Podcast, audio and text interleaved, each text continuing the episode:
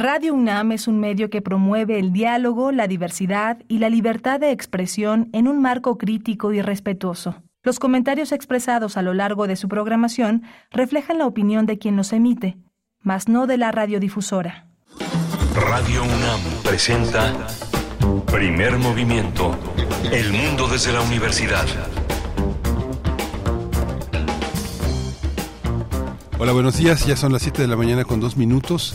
Es 21 de septiembre y estamos en Radio UNAM en este proyecto, en esta nave que se llama Primer Movimiento. Estamos en el 96.1 de FM, en el 860 de AM y estamos en radio.unam.mx en el streaming de la web y por supuesto, como siempre, ojalá para siempre las ondas hertzianas que nos hacen posible llegar hasta, hasta ustedes también, quienes van en su automóvil todavía con los radios de, de antes y de siempre, que son los que transmiten las ondas hertzianas. Está Antonio Beltrán en, la, el control de la cabina, está Rodrigo Aguilar en la producción ejecutiva y mi compañera Berenice Camacho al frente de la conducción. Querida Berenice, buenos días. Buenos días, Miguel Ángel Quemain. Un gusto estar con ustedes cada mañana, hoy jueves, que les invitamos a iniciar con una propuesta musical. Se trata de Agris, cantautora originaria de Guadalajara. Su género principal para expresar es el pop, aunque en sus inicios pasó por el rock alternativo, el folk. Bueno, Agris va a estar con nosotros para el inicio de esta emisión.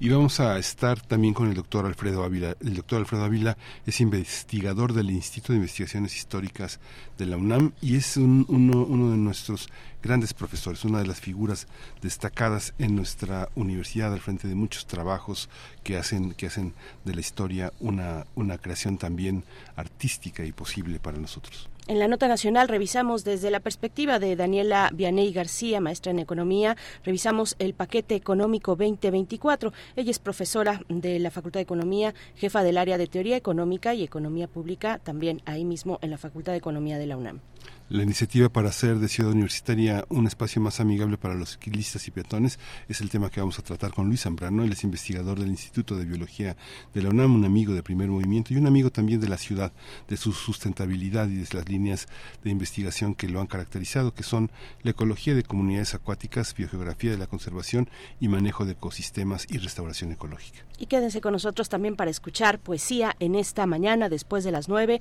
una propuesta poética. Vamos a tener los mundos posibles. El doctor Alberto Betancourt hace presencia aquí como todos los jueves para hablar de El mayor Vicente Peña, Los hombres pájaro y la medicina propia, un comentario al libro Aprendiendo de la naturaleza. Y el doctor Alberto Betancourt es doctor en historia, profesor de la Facultad de Filosofía y Letras de la UNAM. Cerramos con la sección de Derechos Humanos. Hoy jueves con Jacobo Dayan, director del Centro Cultural Universitario Tlatelolco, nos hablará del diálogo nacional, del diálogo nacional por la paz. Es la propuesta que hace Jacobo Dayan en esta mañana para todos ustedes. Gracias, gracias. Sigamos, sigamos en sintonía y les invitamos a que envíen sus comentarios también en redes sociales. Siempre estamos atentos, atentas a las redes de, de Primer Movimiento, arroba P en X antes Twitter y Primer Movimiento en Facebook. La música, Miguel Ángel. La música es de Yadam, otras mujeres. Deseas mi piel y mis labios. Yo también te tengo el cora apartado. Y sé que te tengo bien enganchado. Tú te juras que esto no irá a ningún lado si te sientas al lado de mí, no me toques, que yo sé que tú andas buscando de mí, pero en otras mujeres. A ver si encuentras, a ver si ellas sí te quieren. Anda buscando de mí, pero en otras mujeres. A ver si encuentras, a ver si ellas sí te quieren otra vez aquí en tu cuarto sagrado, con tu collar apreciado, ya entendí pa' qué estoy aquí. Pensaba que te tenía enganchado, pero tú solo quieres un olvidado. No te sientes al lado de mí, no estabas listo para lo que te ofrecí. Anda buscando de mí, pero en otras mujeres.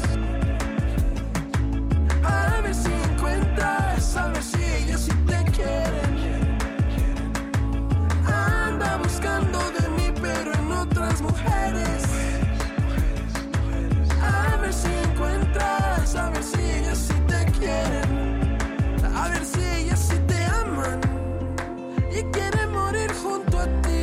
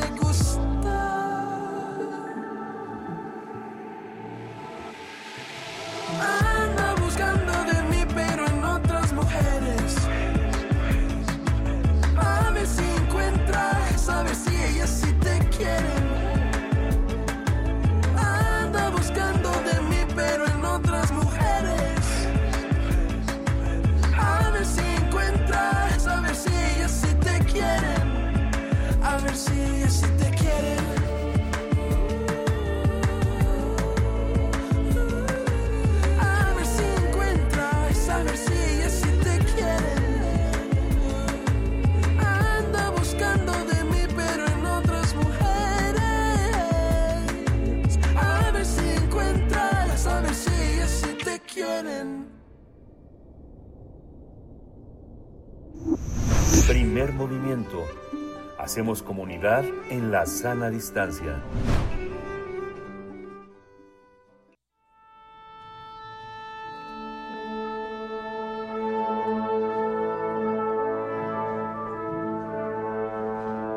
Afina tus oídos. Aquí te presentamos una recomendación musical.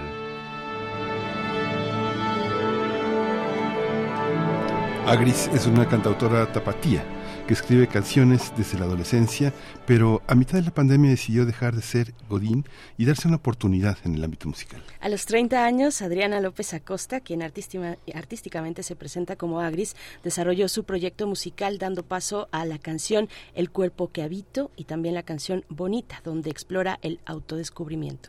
Pero ahora presenta su tercera producción llamada Departamento, donde habla sobre la parte más ligera de su vida, ya que se ríe de las malas decisiones que ha tomado en su vida. Como la propia Agris comenta, a veces no queda más que burlarse de las malas decisiones que uno toma y, por qué no, hasta enamorarse de algunas de ellas.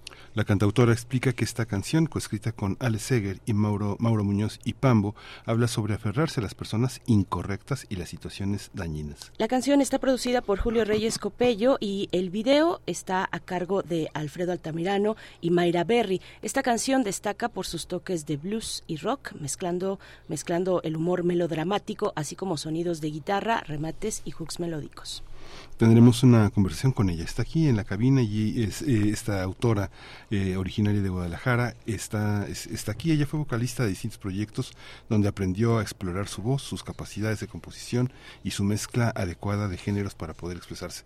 Bienvenida, Gris. Muchas gracias por tenerme aquí. Gracias, gracias por, por madrugar. Además, lo comentábamos fuera del aire y comentábamos varias cosas de, de, Guadalajara, de Jalisco en general, la, la gastronomía, por supuesto, y si extrañas o no, en qué lugar de tu corazón y de tu, y de tu, de tu trayectoria musical está Guadalajara o como tú dices, Zapopan. Sí, está en un lugar complicado como todas las cosas que han sido muy importantes para mí, ¿no? Eh, la extraño y no la extraño, ¿no? Este, extraño a mi gente, extraño la comida, pero no extraño el sentimiento de sentirme como perdida y frustrada y sin, sin rumbo, ¿no? Esa es la parte que no extraño, pero pues también la romantizo, ¿no? Entonces, ajá, complicado. Y funciona, y funciona también para, para ser creativa, ¿no? Supongo que sí. creo que tenemos este cliché de decir que tenemos que estar en una mala situación, en una decepción amorosa, en una depresión para poder crear, y no lo creo, pero sí creo que constantemente estar en conflicto y constantemente estar como con hambre y con, no sé, algún tipo de, desesperación, que no tanto desesperanza, es lo que nos mueve del lugar y lo que, lo que nos hace pues buscar hacer cosas y crear. Sí. Hay quienes están aferrados a cierta filosofía que dice que hay, que hay que vivir con un martillo en la mano y deshacer las cosas. Dejaste de ser Godín. ¿Y cómo, cómo se llega a ser lo que eres? ¿Cómo se toma una decisión en esta cuestión que decíamos en la entrada de la presentación? Autodescubrimiento. Autodescubrimiento implica ser fiel a uno mismo, ¿no? Sí, fue, fue porque literal me, quedé sin trabajo en la pandemia, como muchas personas, y había había recorrido todas las opciones que yo consideraba que eran posibles para, para hacer una vida, ¿no? Para tener un oficio, fui periodista, trabajé en comunicación institucional, eh, hice copywriting, ¿no? En, en agencias de, de, diseño y llegó un punto en el que dije, bueno, ¿qué más me falta por hacer, no? Y me di cuenta que durante años había hecho música, pero y lo, lo veía como hobby, lo veía como un, le llamaba yo ya salario personal. Y fue en la pandemia que todo se, ahora sí que todo se derrumbó, como dice la canción, que dije, bueno, pues, ajá. Y fuera también. y fuera también, ajá, que decidí, pues, pues ahora tengo el tiempo libre, ¿no? Desgraciadamente, pues vamos a sentarnos a, a, ver qué pasa con esto, ¿no? ¿Qué pasa con la música y qué puedo hacer? ¿Cómo puedo perfeccionarlo y hacerlo un oficio y no solo un hobby o un espacio para, para digamos, desahogarme? Pero previo a esto, tú ya tenías alguna inclinación, ya ya está, ya habías explorado esa parte musical en ti. ¿Cómo cómo fue o surgió con la pandemia y con la necesidad también? No, eh, eh, ya tenía. Ahora sí que canto desde que tengo memoria, desde que recuerdo que mi madre volteaba y me decía, por favor, te puedes callar poquito para que me concentre en el camino. Porque desde desde que, desde el momento en el que me enteré que podía cantar, me, me gustó hacerlo y a los 13 años escribí mi primera canción horrenda, horrenda, horrible. De repente veo a estos artistas súper jóvenes escribir cosas maravillosas a los 17, 18 y digo, pero ¿cómo? Yo escribía pura porquería. pero siempre estuvo la inquietud de escribir. Y escribía muchas cosas, entre ellas canciones, y cantaba en todos lados y luego fui vocalista de algunos proyectos. Y era esta cuestión de, bueno, pues, no sé, crecí en los 90, ¿no? En, en, un espacio y en una cultura en la que no era posible, entre comillas, hacer música como forma de vida. Entonces tenía que buscar cualquier otra ocupación. Pero la música siempre estuvo ahí. Entonces, pues cuando llegó el momento donde todo lo demás me falló, pues fue de, pues, pues la música nunca me ha dejado, ¿no? Porque nunca le he puesto como, nunca la he puesto en el centro. ¿Qué tal que por primera vez ya me doy la oportunidad de ponerla como oficio principal y pues y pulo mi, o sea, mi, mi, oficio, ¿no? Porque pues escribí, ahora sí que me sentía como el burro que tocó la flauta, ¿no? Que escribía buenas canciones como cada dos años y fue como, bueno, pues tengo que sentarme a escribir pues muchas más canciones mediocres para que más pronto salgan las canciones que yo crea que valgan la pena. Eh, Jalisco es un, es un lugar de músicos, hay muchos músicos y hay una parte, ahora que hablas de comunicación y del periodismo, muchos que vienen, que se han generado en la radio universitaria, en la universidad, este, y que la universidad ha sido el ambiente en Jalisco y sobre todo en Guadalajara por excelencia de las libertades. Digamos que es un, es un lugar muy conservador, hay muchos grupos muy poderosos, muy conservadores, pero en contraste también hay mucha gente muy, muy radical, muy, muy crítica y, que, y que también tiene una gran emergencia. Y bueno, no los han liquidado, ¿no? sino que han sido gente muy importante. Tal vez lo más marginal que ha habido ha sido el personal, por ejemplo. Sí, sí, sí, sí. O sea, creo que eh, justo que mencionas el personal, creo que son, es, creo que es uno de los tantos proyectos que puede como ejemplificar el tema del conflicto de vivir en esta ciudad, ¿no? Que sí es sumamente conservadora.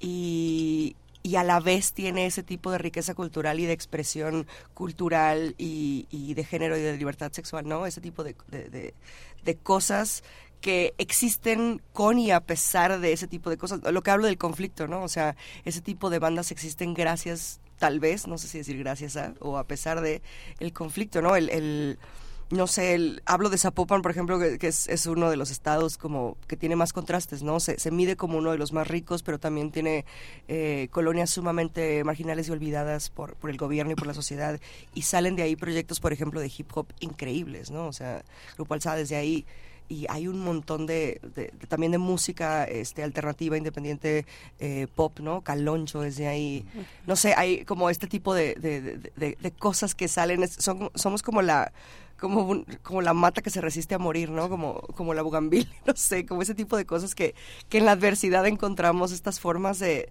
de expresarnos diferente, ¿no? Y de, también desahogarnos, pues, de esos ambientes como tan, no sé, que a veces tan conflictivos. Agris, ¿a ti qué, qué géneros musicales, qué influencias te fueron guiando para construir eh, lo tuyo, para construir tu identidad musical, estética? ¿Cómo fue? Siento que el, el, pop, más que como género, como sombrilla de muchas cosas, ha sido el que me ha guiado mucho. Y, y también los contrastes. Eh, crecí con un padre que le encantaba escuchar a los Beatles y a los Stylistics y este, este pop en inglés más refinado y crecí con una madre que se la pasaba cantando Juan Gabriel, ¿no? Todo, todas las, todos los sábados en la mañana que se ponía a trapear. Entonces tenía como este tipo de, de, contrastes, ¿no? Entonces crecí como con Miguel Bosé por un lado y luego, no sé, los Rolling Stones por otro. Y luego cuando crecí fue como, pues obviamente fui un adolescente en los 2000, entonces era como, pues obviamente me gusta este pop anglo, pero también de repente es como Julieta Venegas y este eh, eh, este como grupo de, de, artistas de los 90 y los 2000 como compositoras, no sé, Fiona Apple, eh, Alanis Morissette, eh, Tori Amos, como que todas estas estas mujeres enojadas, yo los llamo así como estas mujeres enojadas. con toda razón. Claro, que o sea, ves los perdón, los lineups, los los cómo integran los festivales, ¿no? Los grandes festivales cómo estaban integrados por las en, en, los Estados Unidos y había una mujer, Alanis Morissette estaba por ahí y el resto puras bandas de de, hombres, ¿no? Sí, y sobre todo el cómo eran tratadas, pues, en, que, es algo en lo que sí siento que, bueno, digo, todavía, hay cosas que, pulir, pero pues en aquellos tiempos había como pues una negligencia muy grande pues para el trato también para mujeres artistas, ¿no? Y es algo que, que pues en ciertas partes todavía existe, ¿no? Pero entonces esa, esa fue mi crianza musical, ¿no? Todas esas mujeres enojadas, este, cantando bien fuerte o cantando bien bajito y en distintos como espacios, ¿no? En el, en el, en el que me di cuenta que, bueno, yo también siento mucho enojo por muchas cosas, pero el pop es como la, digamos que la, la guía, ¿no? En, la que me baso como para buscar otros estilos y para meterle que sí un poquito de folk, que sí un poquito de, no sé, de, de rock, sí un poquito de blues, ¿no? Pero siempre, cuando digo pop me refiero a que es una cuestión melódica mucho más digerible, ¿no? O sea, tengo esta, no tengo esta ambición por buscar maneras súper intrincadas de hacer una, o sea, no tengo educación musical, aprendí a tocar la guitarra por estas revistas que existían en los 90 de guitarra fácil, o sea, tengo, eh, soy, soy como muy autodidacta y, y, no lo digo como con orgullo, sino con un poquito de, pues no tengo, o sea, tengo mis limitaciones, ¿no? Entonces, en esas limitaciones encuentro la libertad de explorar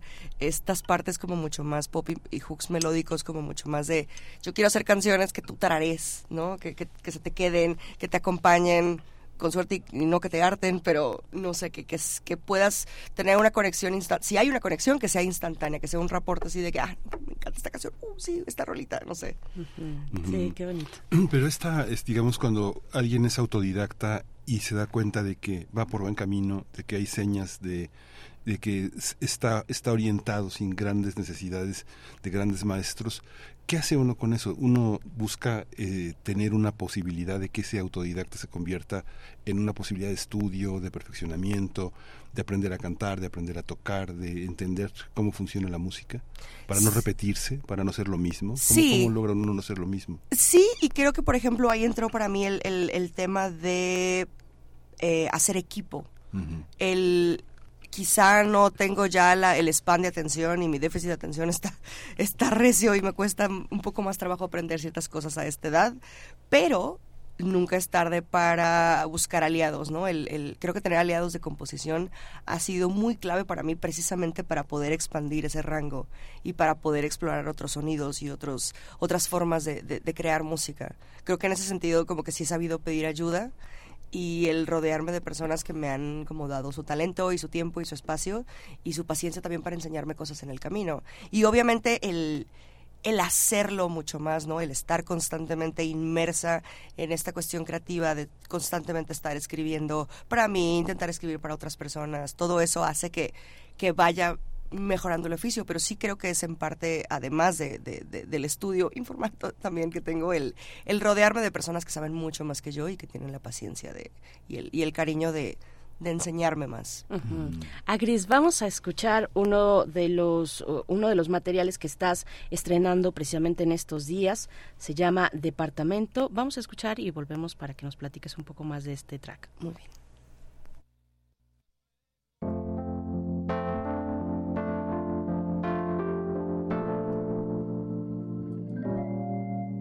Despertar ahí en tu cama fue volver al 2017. Cada día de la semana era el día de los inocentes. Los mismos platos sucios en la mesa.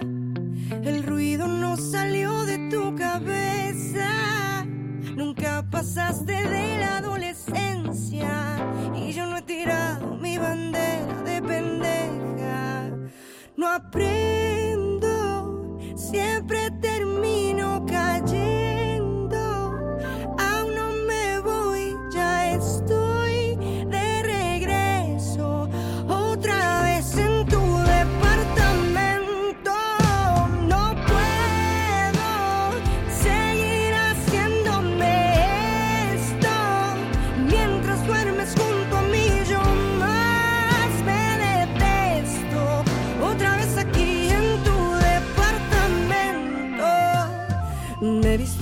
y salgo en silencio, no quisiera despertarte. Hoy prefiero ahorrarme todas tus preguntas, no voy a justificarme.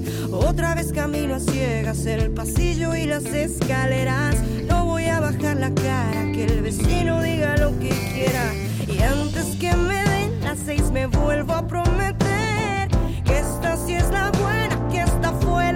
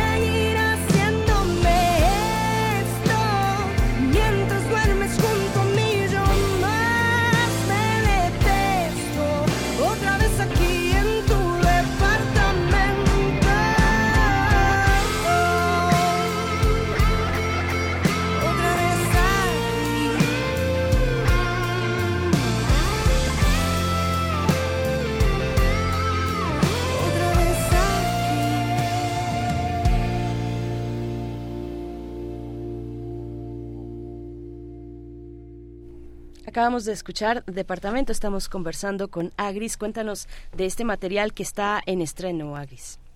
Pues es una canción, es el tercer sencillo de lo que será mi, mi disco debut que sale el año siguiente. Y pues sí, como, como ustedes muy bellamente expresaron al principio de esta charla, eh, digamos que es un corte un poquito más ligero. Digo, para quienes no me conocen igual es como, pero ¿por qué? Eh, Las primeras canciones que saqué tocaban temas como digo, todos son autobiográficos, pero digamos que eran un poquito más complejos, ¿no? El, el primer sencillo que saqué, que se llama El cuerpo que habito, hablaba de dismorfia y de trastornos de conducta alimentaria y de la dificultad de vivir en este cuerpo.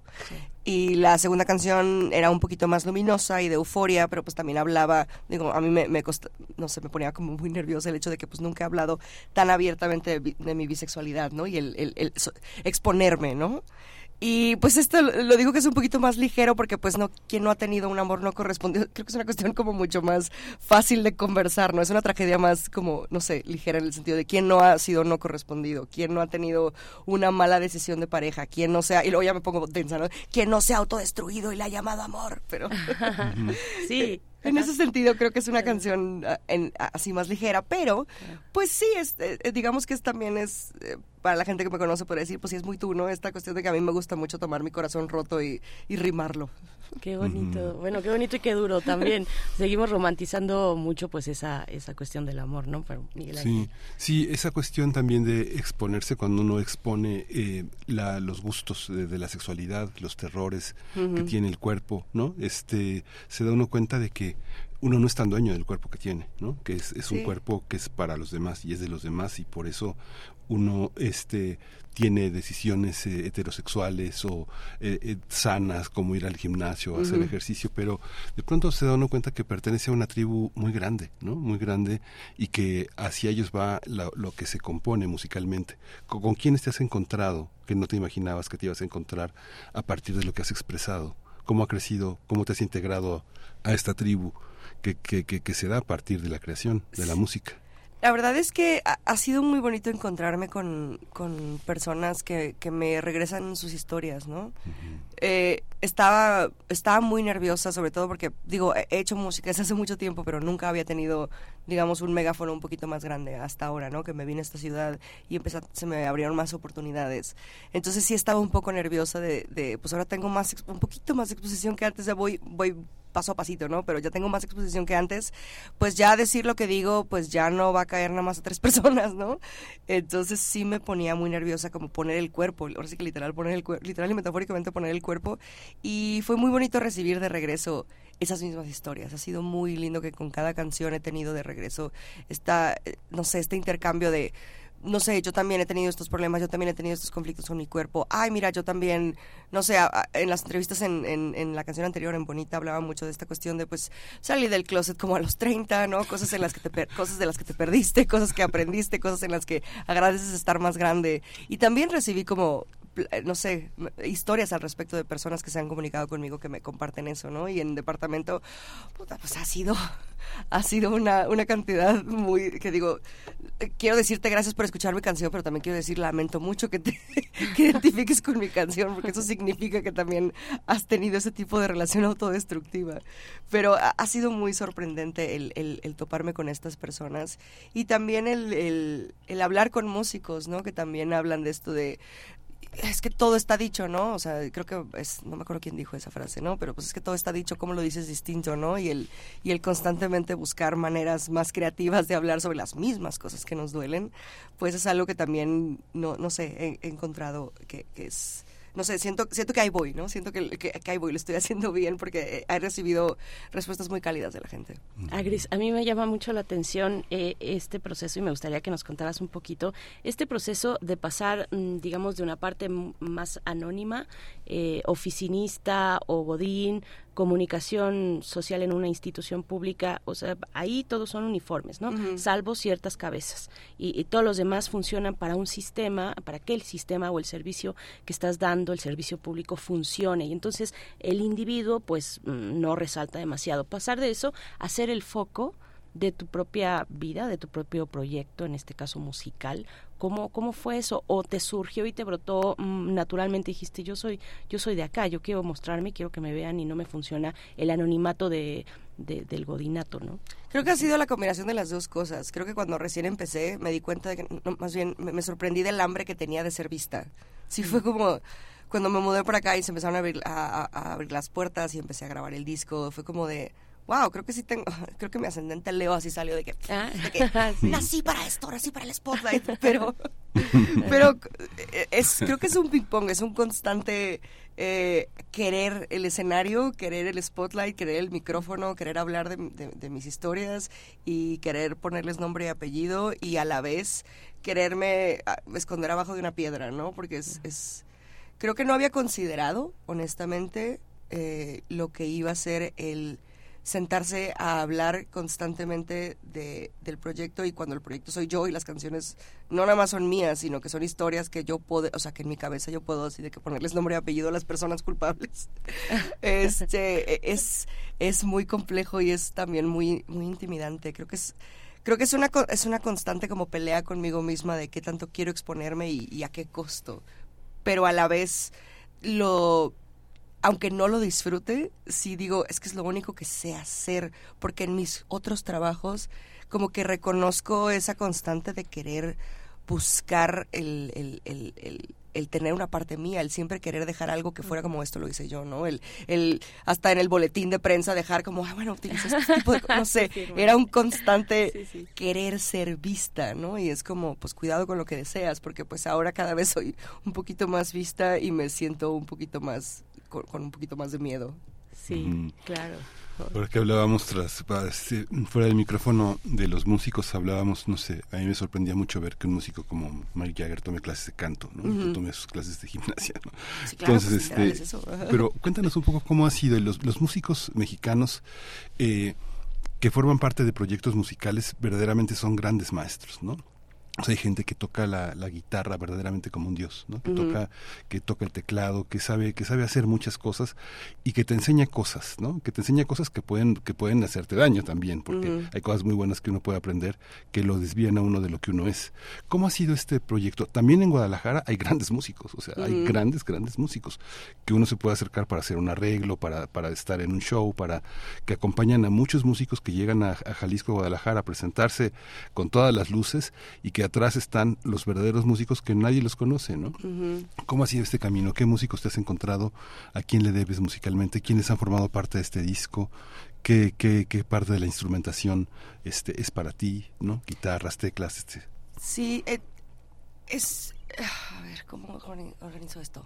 He tenido la, la, la fortuna de tener, ajá, como había dicho antes, como este grandes maestros que, que me rodean. Desde Guadalajara los he tenido, ¿no? El- con los músicos de las bandas que tuve y los proyectos que tuve, pues fui afinando ciertas cosas, ¿no? Fui afinando, este, pues eh, empecé a tocar la guitarra más decentemente para empezar, ¿no? Y obviamente mi voz empezó a, en ese momento sin clases de canto, empezó como a explorar otras cosas. Ya cuando vine para acá fue como de, ok, ya no puedo jugarle a la, al artista indie, tengo que cuidar un poco más mi instrumento que es mi voz y el tener clases de canto, por ejemplo, con este con Andrea Costa ha sido maravilloso. Eh, tuve la oportunidad de trabajar en mis demos, por ejemplo, cuando estaba escribiendo las canciones y las tenía que poner en demos, ¿no? Para presentarlas a la disquera y este, elegir los tracks y demás. Eh, tuve la oportunidad de trabajar con un gran guitarrista, este... Se me olvidó su nombre en este momento, es muy temprano. Este César Ceja, eh, que desgraciadamente falleció el año pasado, pero fue súper pivotal en, en- ayudarme a, no sé, a cuadrar estas canciones. Eh, Memo Andrés, un productor maravilloso que también, este, con el que escribía varias cosas y con el que produje mi- mis primeros materiales. Y luego después, no, Eh, ya con, con esta canción, con este disco, pues la producción de Julio Reyes Copelo, este güey, este güey, este- este- este señor, perdón. Si es, que oyera. está- es que estás en confianza. Eso quiere decir que estás en confianza, que te sientes a gusto en esta charla. Este, este increíble productor, ¿no? Maravilloso. Este, le, le bromeaba mucho de que tú tienes Grammys para detener fucking puertas. Este, pero a la vez es una persona súper sencilla, súper agradable, súper risueña, también súper deseosa de, de querer y ser querido. Eh, en- tuve la oportunidad en el disco de tener a Guillermo Badalá en el bajo, este, Aaron Sterling en las baterías. eh, a Daniel Uribe, que es uno de los guitarristas de Camilo de Tour, para grabar cosas impresionantes. Eh, eh, cuando las, las oportunidades que he tenido este, de tocar en vivo, he estado eh, con Harry Portillo en la, en la dirección de la banda, que pues también es, es este, no me acuerdo si es director, pero to- toca con Jesse Joy. O sea, he tenido de repente estos musicazos que digo, híjole, o sea, si en honor a ellos debería de aprender a leer partituras o algo, ¿no? Porque sí son muy maravillosos y, y muy, realmente muy genios, ¿no? En, en, en su oficio y, y sí es esta cosa extraña de, pues, pues yo soy la que tiene el proyecto, yo soy la que va a la entrevista, ya hace todo esto, ya, y digo, y estos señorones, Sí. que digo, sí han tenido algunos el reconocimiento, digo, pues algunos este, han tenido incluso pues, este, nominaciones al Grammy y demás, eh, pero además, pues el respeto de la gente, ¿no? O sea, cada vez, sobre todo porque pues, salir de mi circuito de Guadalajara y venir para acá, pues es pues, desconocer muchísimas cosas, ¿no? Y el, y el conocer a estas personas y ver el respeto que todo el mundo tiene de, todo el mundo sabe quién es ese güey, todo el mundo sabe quién es ese guitarrista, todo el mundo sabe quién es ese, o sea, el, el, este, no sé, este respeto que se tiene a estos músicos que, que pues, igual y no son artistas en el sentido de que, en el sentido comercial, ¿no? En el sentido que no ponen un proyecto, pero son artistas en el cómo trabajan su oficio de músicos y cómo le imprimen como ese feeling, ¿no? Este tan particular que sí hace, se hace, o sea, se hace que uno diga, bueno, pues voy a hacer la tarea, ¿no? Me voy a poner a tomar clases de canto y voy a escribir mejores canciones porque para estar a la altura de todas estas Claro. personas. Sí, qué interesante. Eh, Agris, ¿cómo, ¿cómo también, cómo te posicionas, digo, en otro lugar también eh, fundamental que es con el público, ¿no? Ante tanta oferta musical que está orientada al pop, eh, ¿cómo, ¿cómo lo haces? ¿Cómo, ¿Cómo también es tu relación con, con las redes sociales, ¿no? La relación de tu proyecto con las redes sociales. Ahora, pues, si alguien pega en TikTok, ¿no? Se hace viral, bueno, pues ya la armaste, ¿no? Hay canciones que llevan mucho tiempo atrás, que nadie las escuchó, que nadie las peló, y ahorita están, o, o en algún momento vienen a, a- a TikTok y bueno, revientan, ¿no? Y ya escuchas a la generación Z cantando y tarareando canciones que, pues no sé, que son por lo menos de 10 años atrás. Sí, no, a- ver, al, ajá, ver a los Gen Z cantando Fleetwood Mac sí es como de, órale. Sí. Esta canción de Maqueva, bueno, pues que la verdad es que tuvo su momento ya hace bastante bastante tiempo, por lo menos unos 10, 15, a- 10 añitos, yo creo, y que ahora pues ya la, la identifican y la escuchas por todos lados, ¿no? Sí, es, pues es como todo lo que veo, es una gran bendición y una gran maldición, ¿no? Creo que eh, en el sentido de, en el buen sentido, creo que la democratización de los espacios, soy muy académico, perdón, pero estuve, estuve trabajando en una Mm. Es el universidad. lugar indicado. Sí, pero estoy rellenando Es- es el- es el lugar indicado. Es el momento de sacar mis frases. Sí, sí. Pero creo que el democratizar el, el- los espacios para, para que cualquier persona que tenga música pueda ponerla, ¿no? El, el- desde las propias como plataformas de streaming y esta cosa que ha hecho que pues ya cualquier persona pueda como pagar sus dólares, que tampoco son tantísimos, y poner su música allá afuera, me parece hermoso, ¿no? Que ya existía desde antes con, no sé, un MySpace o SoundCloud. Pero creo que incluso las redes sociales dieron un paso más porque también es como ponerle rostro y voz al artista, ¿no? Y el poder expresar esas otras partes de lo que implica ser artista, ¿no? Porque ser artista no nada más es sacar canciones y, y esa es la parte en la que empiezo a ser malo. No es nada más es sacar canciones, sino es como este cultivo, es el, hemos creado este culto a la personalidad, ¿no? Entonces también queremos saber nuestros artistas qué hacen, ¿no? Qué comen, cómo se desmaquillan. O sea, he, he visto TikToks de artistas que admiro de que desmaquillándose y, y- o comiendo takeout mientras platican de cosas y es como de, ¿en qué momento esto se volvió como mi, mi programa de televisión favorito, ¿no? Y esta cosa de mete- queremos meternos hasta la cocina porque eso hace involucrarnos más y quererlos más, ¿no? Y, y- y- entender más o creer que entendemos más de por qué hacen la música que hacen. Y ahí es donde viene un poquito lo malo, porque ya existe una presión tanto nuestra, ¿no? tanto mía, como también de mi propio equipo de trabajo de necesitas ponerte más allá afuera. Necesitas eh, usar tu sonido de TikTok, necesitas eh, contar el story time de cuando, no sé qué, y todos estos trends, ¿no? Y pues, es necesario para poder también este, involucrarte más y pues tener más ¿Y seguidores. ¿Cómo ya te no, sientes tú con eso? es igual esta cosa de, ajá, me, me encanta ser el centro de atención y a la vez no quiero que nadie me vea nunca más en mi vida. Entonces me siento muy vulnerable, sobre todo porque eh, es, no sé, creo que mi generación, o sea, soy millennial, ¿no? Entonces creo que soy esta generación que fue creciendo a la par que la que digamos que el desarrollo tecnológico y ese tipo de cosas, ¿no? O sea, yo estuve, yo estuve en los inicios del hi-fi y Facebook y todas esas cosas. Ajá, Yo tuve MySpace, ¿no? O sea, vi Sí. todo es- me tocó pasar por todo ese tipo de plataformas y llegó un punto en el que dije, ya no, ya no puedo, con- ya no puedo adma- a- a- administrar más esta, esta cosa en mi cerebro, ¿no? Ya no puedo aprender otro, otra plataforma, otro lenguaje, bueno, sí otro puedo, más, sí puedo. ¿no? Y sí además, puedes, pero pero es sí, sí se van sumando, ¿no? Se va sumando el desgaste de, bueno, ya llevo no sé cuántas plataformas y ahora tengo que aprender estas funciones de, de otra, ¿no? Sí, y además lo que implica, ¿no? O sea, hemos hablado mucho entre artistas de que la- cosas que uno no, ajá, confesiones de artistas independientes o artistas emergentes, que es como de, nadie te dice que buena parte de tu chamba como artista va a ser aprender a editar videos. O sea, este año he tenido que aprender a editar videos, a ponerle sonido, a poner máscaras y es como de, "Ah, yo me salí de todo esto porque yo no quería sentarme en una computadora y yo quería crear. Y es como, sí, vas a crear, pero también tienes que crear bajo estas lógicas para, para poder llegar, ¿no? Es, es como esta cuestión de, de, de sentirse a la vez liberado por tener este espacio propio y no tener que ir a ciertos espacios en los que, por ejemplo, no sé si me gustaría mucho estar, ¿no? Bajo condiciones en las que no me encantaría, en spotlights, no sé, eh, eh, como en los artistas de antes, ¿no? Que estaban sujetos a ciertos espacios que solamente estaban para ello y ciertas lógicas de mercado en las que tenían que ser un tipo de artista específico para pegar, ¿no? Y sabemos las historias horribles, sobre todo siendo, pues sobre todo siendo mujer, digo, no es como que quiera agarrar la bandera de para ser mujer, pero pues, pues la verdad es que, pues, ¿qué podemos decir? Pues así era, ¿no? Era horrible para ser mujer en la industria y agradezco mucho no tener que hacerlo y me gusta esta, estas nuevas plataformas de expresarme y a la vez son muy demandantes y me cuesta mucho trabajo el constantemente estar exponiéndome de esas distintas maneras y sobre todo el encontrar la manera de exponerme que funcione. También el encontrar la parte que dé clic, ¿no? Porque creo que muy frívolamente decimos, ay, hacer el tren de moda, pero en realidad no es eso. O sea, hay un montón de artistas que no se ponen a hacer bailes en TikTok, que no hacen este tipo de cosas, pero que encuentran su propio lenguaje y su manera de comunicarse.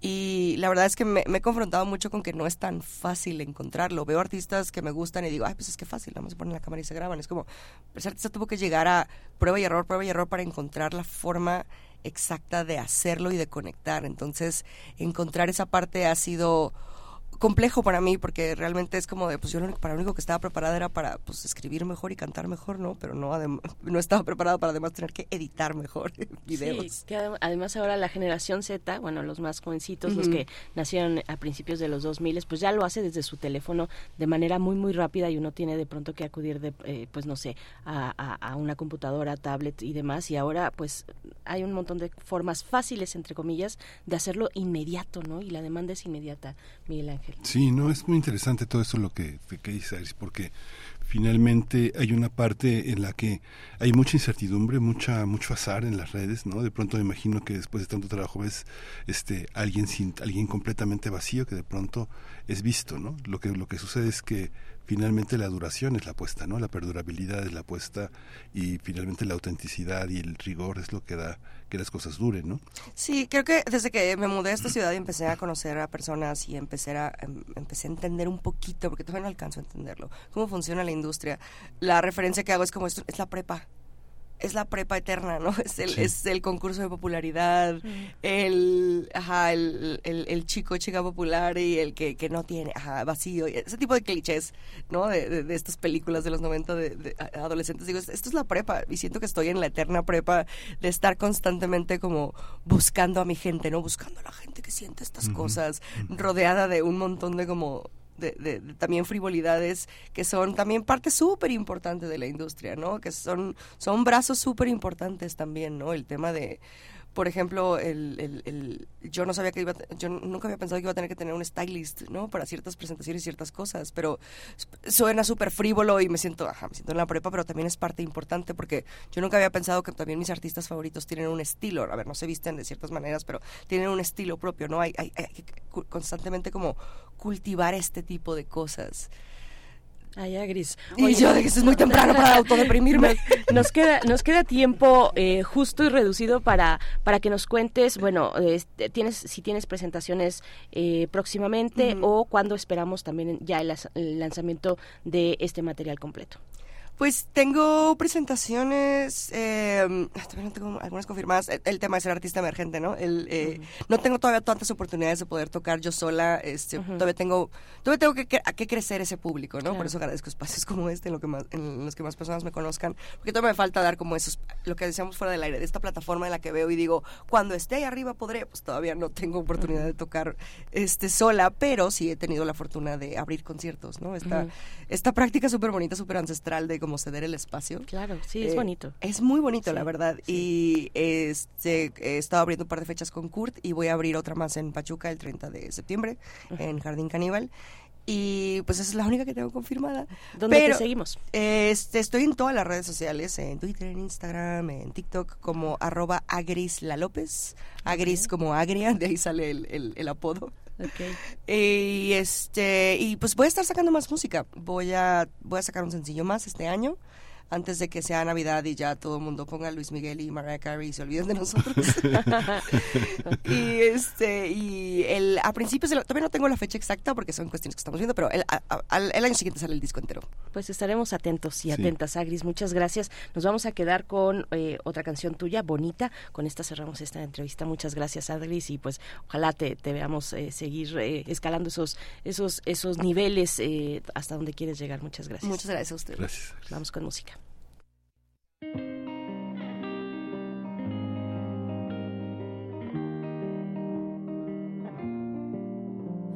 No sé ni cómo empezar. No puedo callar mi mente. Tú de frente no hay otra verdad. Se siente lo que se siente. Voy a esperar una señal. Tú me dirás, sé que pararon. Siga. Todo me tiembla hasta la voz cuando me dices quítame el vestido. Descubrirte.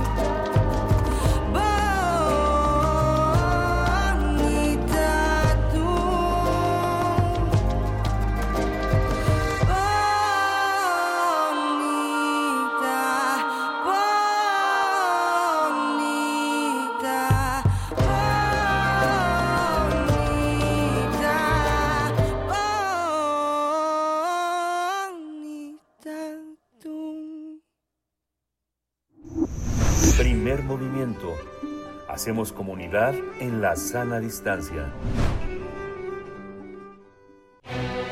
Todo es historia.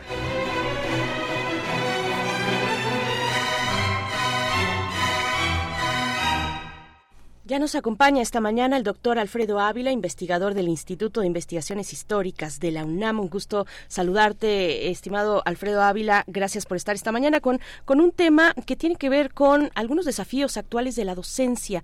Eh, vamos, vamos, vamos contigo. ¿Cómo, ¿Cómo estás? Buen día. Hola, buenos días, Berenice, Miguel Ángel, ¿cómo están? Buenos Hola días. Alfredo, buenos días, qué gusto escucharte. Pues nada, que miren, esta semana eh, eh, hemos visto en algunos periódicos, Sí. no, no creo que en México se haya difundido mucho, la noticia de una profesora en Estados Unidos que fue demandada por eh, los padres de sus estudiantes porque los estudiantes se sintieron avergonzados, esa es la razón por la que se ha hecho, se sintieron avergonzados porque en alguna de las clases eh, la profesora enseñó eh, eh, historia de la esclavitud en Estados Unidos y eh, cómo era el trato dado hacia las personas esclavizadas en ese país.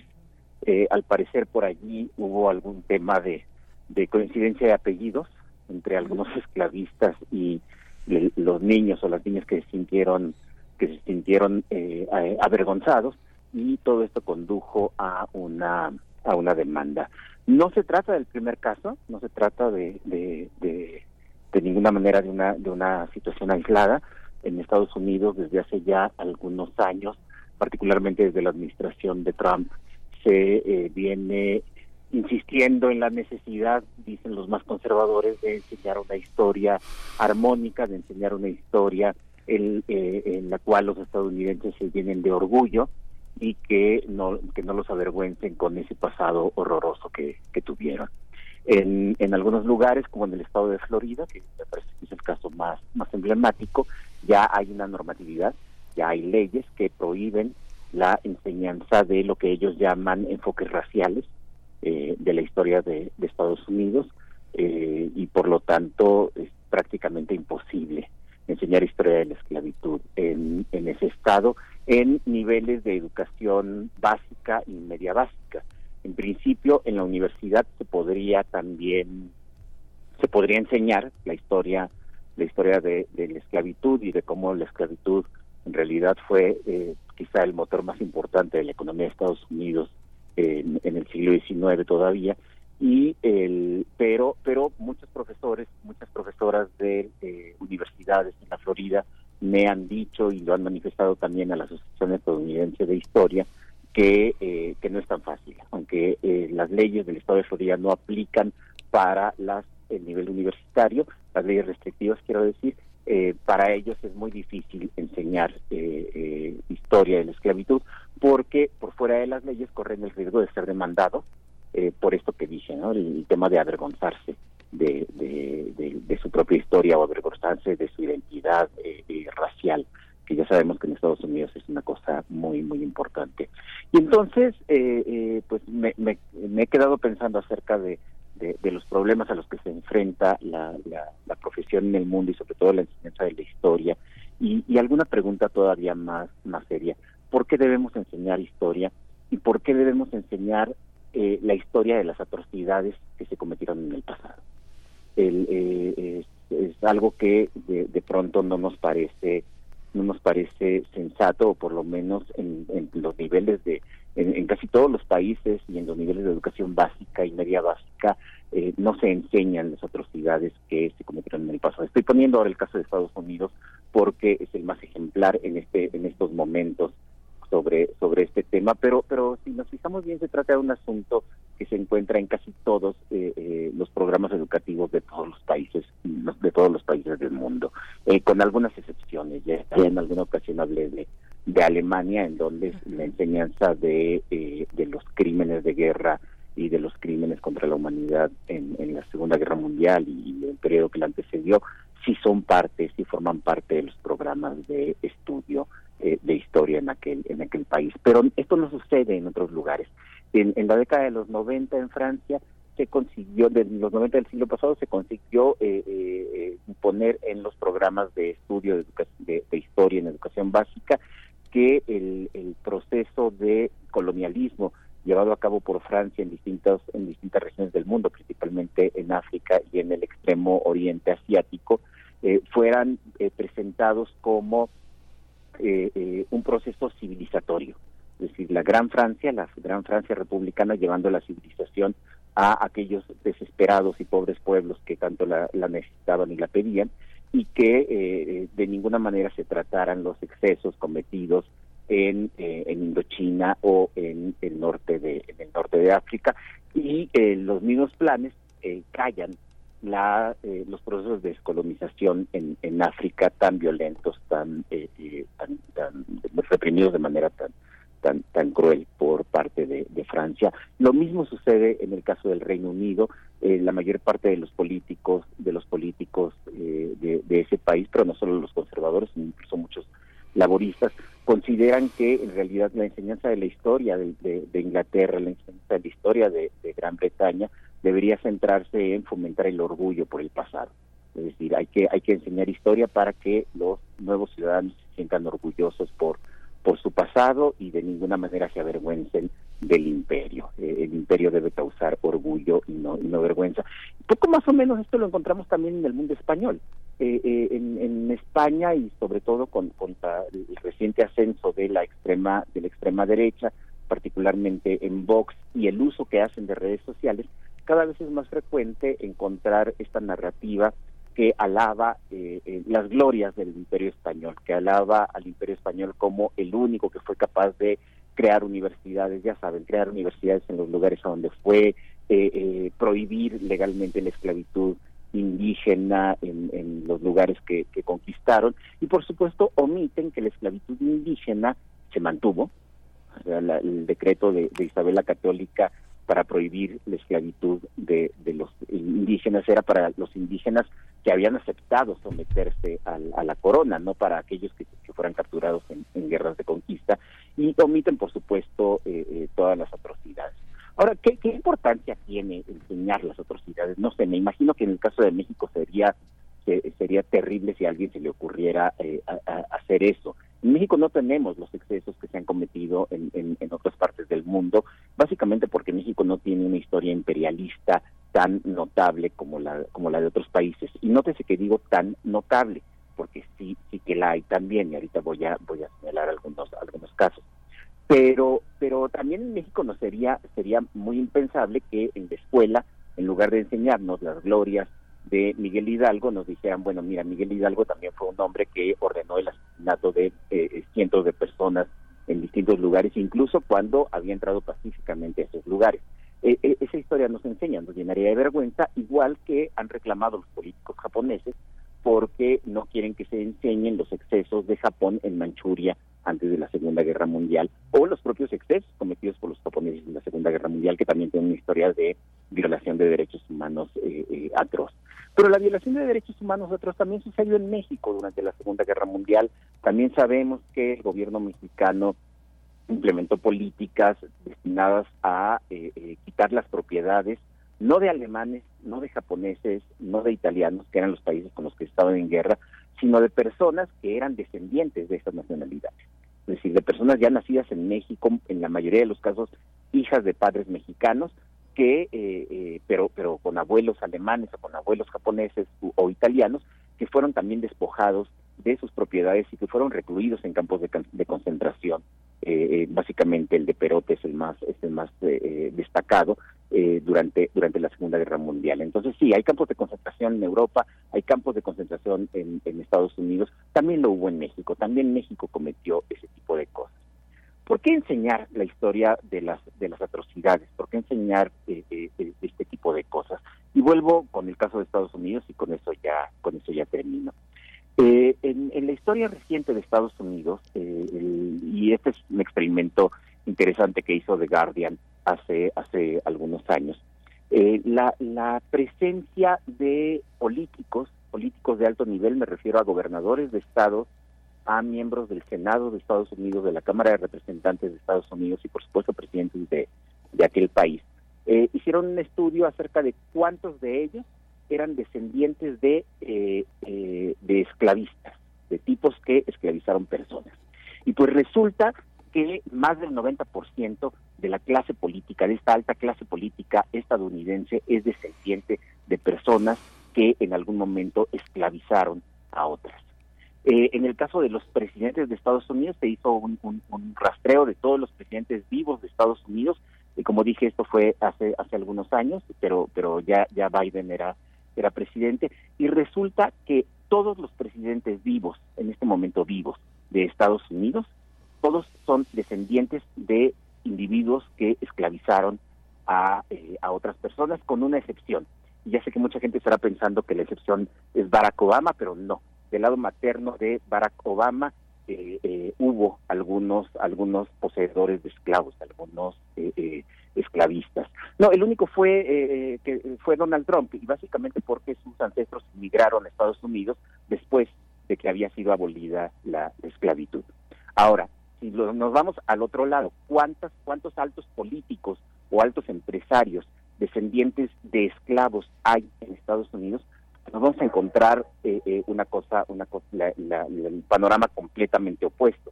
Eh, hay alrededor de un 10% de políticos de estos niveles que dije hace rato, de gobernadores, representantes, senadores, eh, eh, presidentes, de, eh, de origen afroamericano, cerca de un 10%.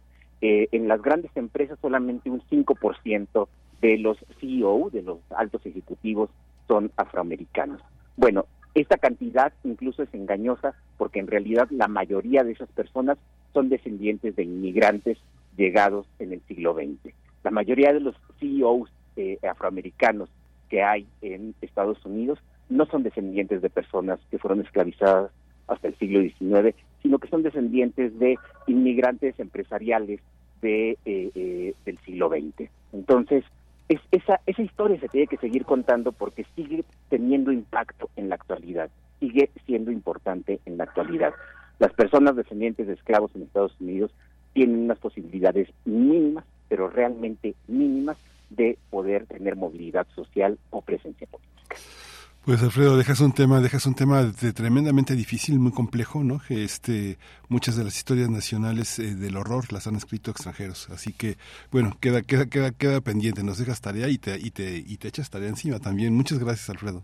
Claro que sí, y para México habrá que- que analizarlo también, porque México también tiene su historia de, de horrores. Sí, muchas gracias, Alfredo. Pues nos despedimos de esta hora, ya son las 8 de la mañana, vamos al corte y regresamos en un par de minutos. Síguenos en redes sociales. Encuéntranos en Facebook como Primer Movimiento y en Twitter como arroba PMovimiento. Hagamos comunidad.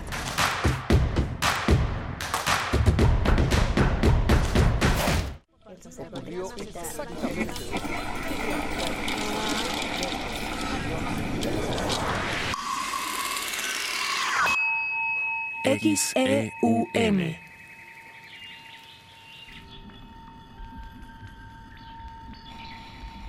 Radio UNAM. Experiencia sonora.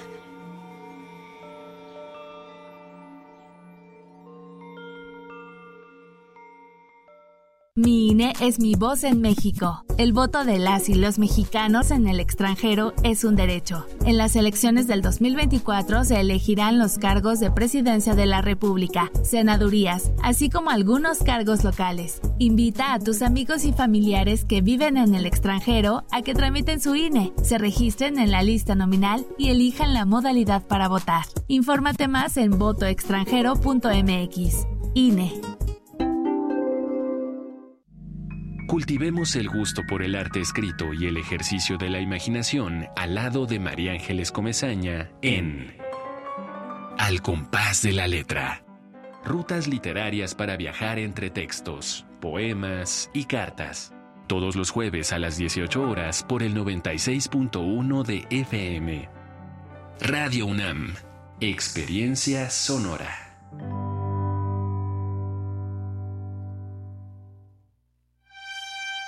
Este 7 de octubre, el Centro Nacional de las Artes será el punto de encuentro entre quienes hacen la radio y sus audiencias unidas por la música. Primer Festival de Radios Universitarias y Públicas, Sinergia. Radio Anáhuac, 1670 AM. Ibero, 90.9 FM. Guam Radio 94.1 FM. Radio IPN, 95.7 FM. Radio UNAM 96.1 FM, 96.1 FM. Reactor 105.7 FM. Seis emisoras radiofónicas convergen en un escenario pre- presentando ocho bandas de música independiente. De música independiente. Vainilla Industrial, Mangers, Sátiros, Plan 16, Girls Go Ska, Disco Bahía, La Tremenda Corte. Y una banda sorpresa ganadora de la convocatoria Nómada De la Red de Radios Universitarias de México. Festival de Radios Universitarias y Públicas Sinergia, primera edición. Sábado 7 de octubre, de 11 a 8 de la noche. Centro Nacional de las Artes. Sigue la transmisión por altavoz radio, Radio Educación y las emisoras organizadoras del festival. Además de Canal 11, Canal 22 y Canal 23 en televisión. Haz sinergia y mantente en sintonía para ganar tus accesos en nuestros programas en vivo. Sinergia. Queremos escucharte. Llámanos al 55 36 43 39 y al 55 36 89 89. Primer movimiento. Hacemos comunidad.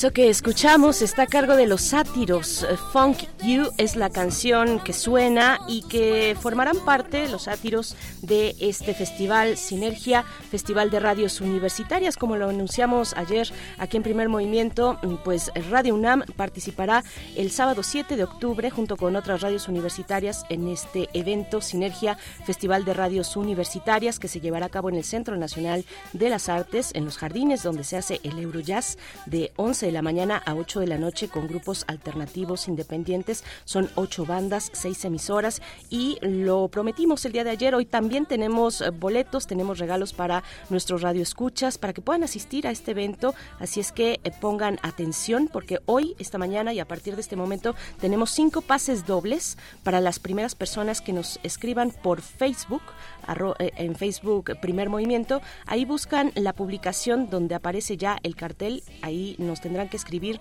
eh, y responder a la pregunta cuál ha sido el tema que más les ha gustado, eh, que con el que más han aprendido tal vez de Primer Movimiento. Los temas o las secciones incluso también. Cuéntenos, cuéntenos y con eso se ganan su cortesía, un pase doble. Las primeras cinco personas que atiendan a esa publicación que ya se encuentra en Facebook. Los ganadores serán anunciados aire y podrán recoger sus boletos en las instalaciones de Radio UNAM, Adolfo Prieto 133, Colonia del Valle, a partir de la semana del 2 de octubre.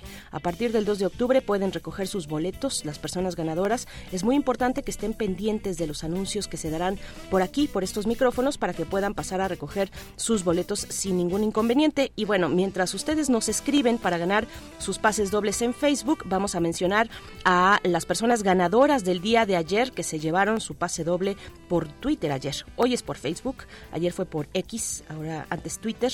Las personas ganadoras eh, del día de ayer fueron mm, Gabriel Morales Vega, Almadelia Bermúdez, Pedro Alberto Gutiérrez Boyd, Mariana Solani González Orozco, Janet Elizabeth, eh, Janet Elisette Reyes Rodríguez, Marta Castro Betancourt tienen sus pases dobles para asistir este 7 de octubre al Centro Cultural de las Artes a partir de las 11 de la mañana y disfrutar de este evento que reúne a seis emisoras públicas y universitarias, a canales públicos de televisión también, en Sinergia Festival de Radios Universitarias. Así iniciamos esta segunda hora de transmisión saludando, saludándoles a ustedes, saludando también a Radio Nicolaita, que está, eh, que nos abre las puertas en el 104.3 de la frecuencia modulada. Y también saludamos al equipo Rodrigo Aguilar en la producción ejecutiva, Antonio Beltrán en la operación técnica de la consola, Violeta Berber en la asistencia de producción y Miguel Ángel Quemain en los micrófonos. Miguel Ángel, buen día.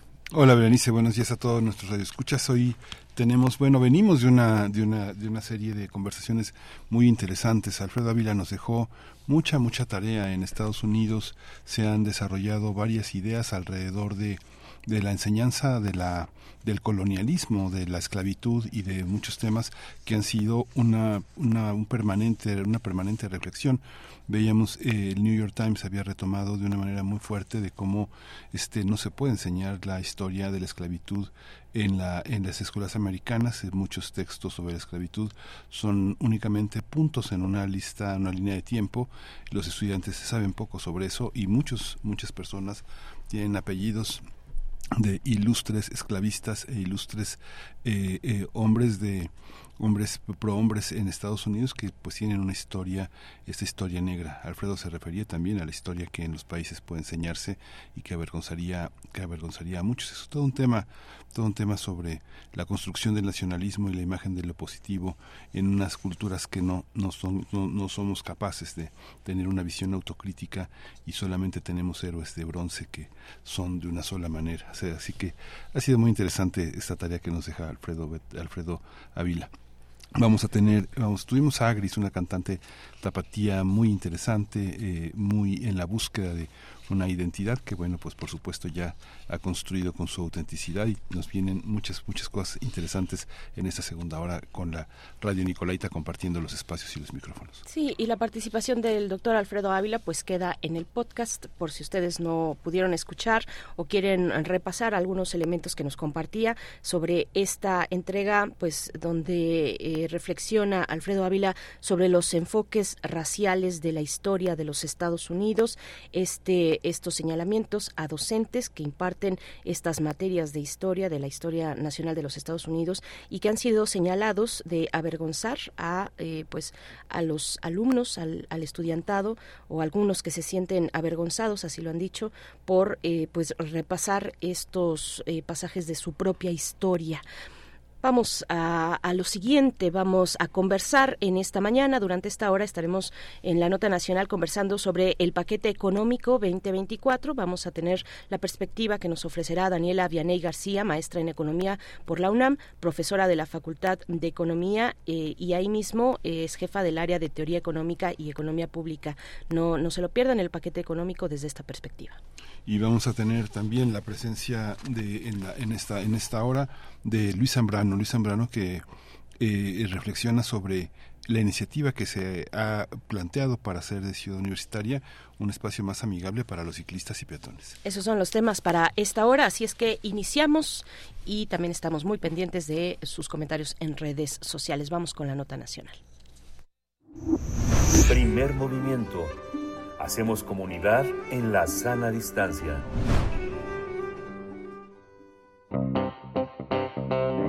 Nota Nacional.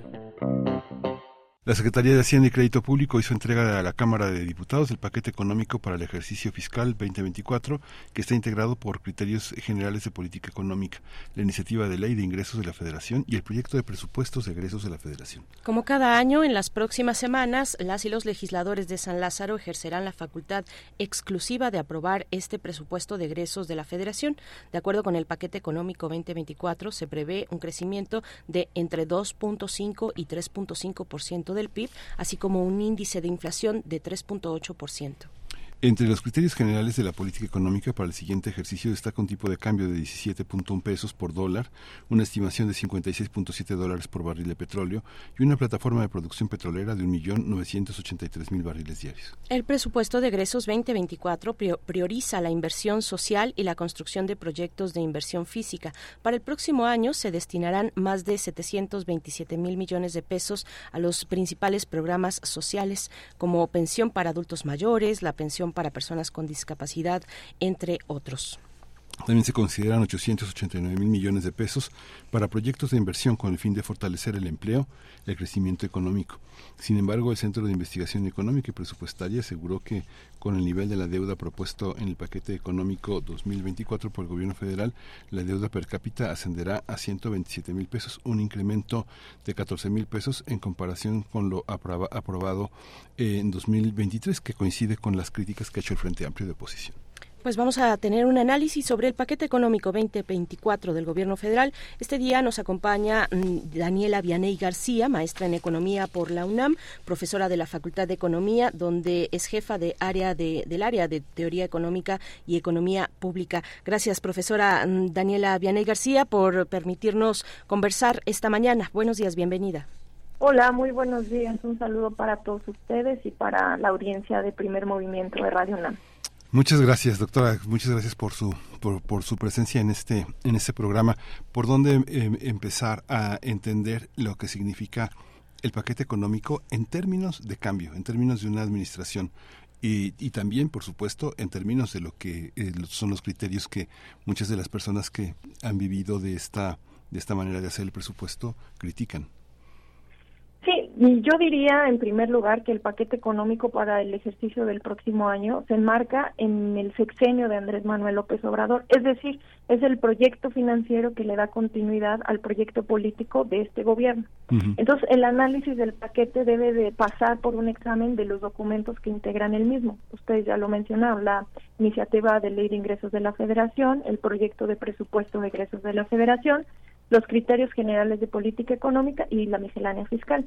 Y estos documentos son importantes porque responden a las preguntas fundamentales de para qué gastar y de dónde obtener los recursos para sostener dicho gasto. En este sentido, el proyecto de presupuesto de egresos es un eh, es un proyecto que tiene contemplado ejercer el gobierno a partir del 1 de enero del 2024 en materia de gasto y la iniciativa de ley de ingresos es el documento donde se estiman las fuentes y los montos de ingresos que permitirán dar viabilidad financiera justamente a ese gasto proyectado. Finalmente, los criterios generales de política económica serían el marco de referencia sobre las variables más importantes de la economía que permitirían o mostrarían los escenarios en los que se proyecta ejercer el gasto eh, estimado en el presupuesto y los ingresos proyectados en la iniciativa de ley. En este sentido, el paquete económico debe de ser entendido no solamente como un proceso administrativo o político que se lleva cada año o como cuatro documentos aislados, sino como un mecanismo financiero y económico que le da viabilidad y vitalidad a una parte muy importante de la economía nacional y cuyo impacto, a pesar de solo ser pensado para 2024, no se limita a este periodo y tiene implicaciones y repercusiones en el presente inmediato y en el futuro. Ahora bien, inicié diciendo que este paquete económico se enmarca en el gobierno del presidente Andrés Manuel. Yo diría todavía más, se sitúa en la recta final del sexenio. Para fines prácticos, este es el último que fue elaborado al 100% por la Secretaría de Hacienda al mando de este presidente. Esto ya nos arroja algunas luces sobre el contenido del paquete. Es decir, nos arroja una luz sobre la continuidad del sentido y la trayectoria que los anteriores presupuestos también, también ya habían tenido. Es más, diría yo que profundiza el proyecto político del mandatario. En este sentido, no es sorprendente, no hay cambios abruptos en el destino del gasto ni en la forma en que se llegan de los recursos. Es decir, por el lado del gasto se continúa priorizando el desarrollo, el gasto en desarrollo social y el gasto en inversión pública. Y por el lado de los ingresos se continúa con la simplificación que se ha venido haciendo del marco tributario y del cumplimiento, hacer cumplir a los contribuyentes con los impuestos ya existentes. En el marco macroeconómico, también ya lo anticipaban, se espera que la economía crezca en un rango entre 2.5 y 3%, 3.5% anual. En ese sentido, me parece que la primera aproximación que deberíamos de hacer del presupuesto es de forma integral, del paquete, mejor dicho, de forma integral, a través de estos eh, eh, elementos, ingreso, gasto y también el marco macroeconómico, que se espera que sea de estabilidad, aunque de alguna desaceleración en materia internacional, con un impacto menor en la economía nacional. Pero ese es el primer acercamiento que yo haría. Gracias, maestra Daniela. ¿Cómo, cómo encuentras, maestra, las estimaciones eh, de política económica en términos de esas variables, de esas variables económicas, crecimiento, eh, inflación también? ¿Cuál es la visión que está teniendo el gobierno mexicano al eh, pues estimar estos niveles en crecimiento y en inflación y en otros elementos importantes?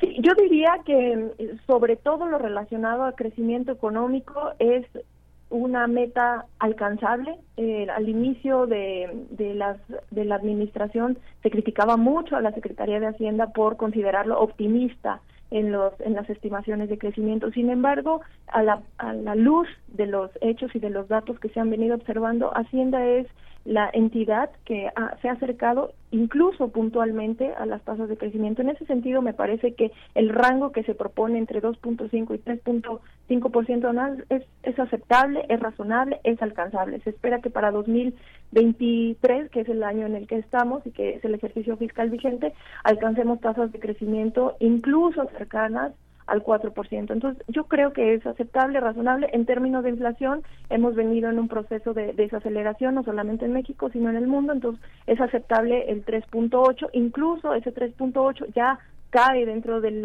intervalo, intervalo de variabilidad que el propio Banco de México establece que es entre el 2 y el 4%.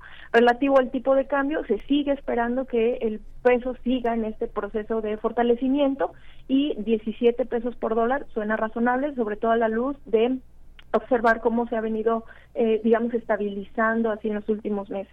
Yo añadiría en todo caso que el paquete económico para, para el próximo año da continuidad a las políticas que, que ya ha llevado esta administración, sobre todo porque es el último de este sexenio y en ese sentido es, digamos, el último estirón, es el que consolida el proyecto y lo hace mediante una estimación eh, prudente, eh, razonable de las variables macroeconómicas de referencia.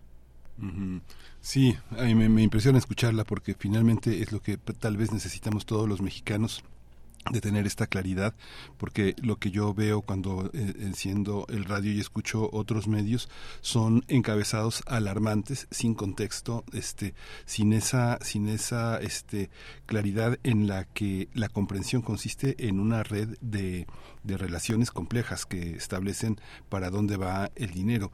Por ejemplo, este eh, se ha destacado en los medios de una manera escandalosa. Ya le quitaron dinero a turismo ahora va a la defensa. Se lo van a dar a los militares. Cuando no sé no sé no no no soy yo la persona para evaluar si el destino de las obras encargadas a los militares sea el mejor parece que está en el tono de una militarización, también una confianza excesiva que le da un enorme poder a los militares, pero el presupuesto ahora se deslinda de una manera legal hacia los gastos de los megaproyectos que tiene la defensa. Otra parte, por ejemplo, el tema de la, del presupuesto a salud, parece que salud este, pierde dinero, sin embargo el sistema de salud se hace más amplio hacia la- el fortalecimiento del IMSS que habían dado por quebrado, por inútil y por insolvente. Este, todo ese tipo de juegos de poner la cuchara este el, el contenido de la cuchara en una parte y quitarlo en otra este cómo podemos entenderlo no sé las personas que encendemos el radio que pre- prendemos la televisión y escuchamos con mucha alarma que parece que el país se está hundiendo Muy bien, con muchísimo gusto. Eh, me voy a ir por partes, voy a Sí. abordar todos los temas eh, y, y voy a iniciar diciendo que las prioridades de, del presupuesto, y, y cuando, me, cuando me refiero a las prioridades, me estoy refiriendo exclusivamente a los montos. Es decir, por montos podemos ver qué es lo que realmente importa. Y de acuerdo a esa, a esa clasificación en términos de números, el, las prioridades se pueden dividir en dos grandes tipos, el gasto social y gas, el gasto en inversión física. El proyecto de presupuesto para el próximo año propone un gasto total de toda la de todo el presupuesto de 9 billones en números redondos. Cuatro de esos eh, cuatro billones de esos nueve se van directamente a los programas eh, prioritarios, es decir, al gasto en desarrollo social. Y acá el que encabeza, y no solamente en este presupuesto, sino en los anteriores, en el- desde el primero del gobierno de Andrés Manuel López Obrador, es pensión para adultos mayores, con un monto de 465 mil millones de pesos. El segundo en importancia es el programa de becas, pero está muy lejos en monto. Son solo 87 mil millones y así sucesivamente. Entonces, eh, eh, cuando digo que el gasto en desarrollo social es una de las prioridades, me estoy refiriendo particularmente a todo lo relativo a las transferencias directas a las personas. En, en- dentro de esos, el programa estrella es el- la pensión para los adultos mayores. Y lo relativo al gasto en inversión física está destinado fundamentalmente a concluir los proyectos de inversión eh, de infraestructura. El, el que encabeza la lista, sin duda, es el Tren Maya. Es el proyecto prioritario número uno para este gobierno al 2024 con 120 mil millones de pesos. Nada más quiero que, obs- que, que escuchen, que noten la diferencia entre el monto que se le asigna al Tren Maya, que es un proyecto de infraestructura física, contra la, el monto que se le asigna a la pensión para adultos mayores. Entonces, 120 mil millones para el tren y 465 mil millones para la pensión para adultos mayores. Sin duda, ahí están las dos grandes prioridades. Entonces yo diría que este es un presupuesto que está apostando por el impulso que genera al conjunto de la economía la finalización de estos proyectos de infraestructura. Si les pidiera hacer un ejercicio de imaginación en el que piensen en una eh, mesa de billar y donde el presupuesto sea la bola negra, que va a ser la primera en recibir el impulso y a partir de ahí va a mover a las otras bolas, yo les diría que es el, la, la, apuesta para esa bola negra son los proyectos de infraestructura donde se espera que mejoren la conectividad y la movilización del turismo y de las propias mercancías, que conecte mercados en las regiones donde se están construyendo esos megaproyectos y también se espera que tengan un efecto atracción hacia la inversión privada, es decir, al tener mejores condiciones de inversión física, de provisión de bienes y servicios públicos, se espera que atraigan la inversión privada, genere un efecto crowding in o atracción y que esto a su vez genere empleo directo y que contribuya al crecimiento de esas regiones a través de la expansión de las propias em empresas locales o de empresas que lleguen ahí a propósito de la relocalización que estamos viviendo para aprovechar las ventajas comparativas y competitivas de nuestro país, el nearshoring.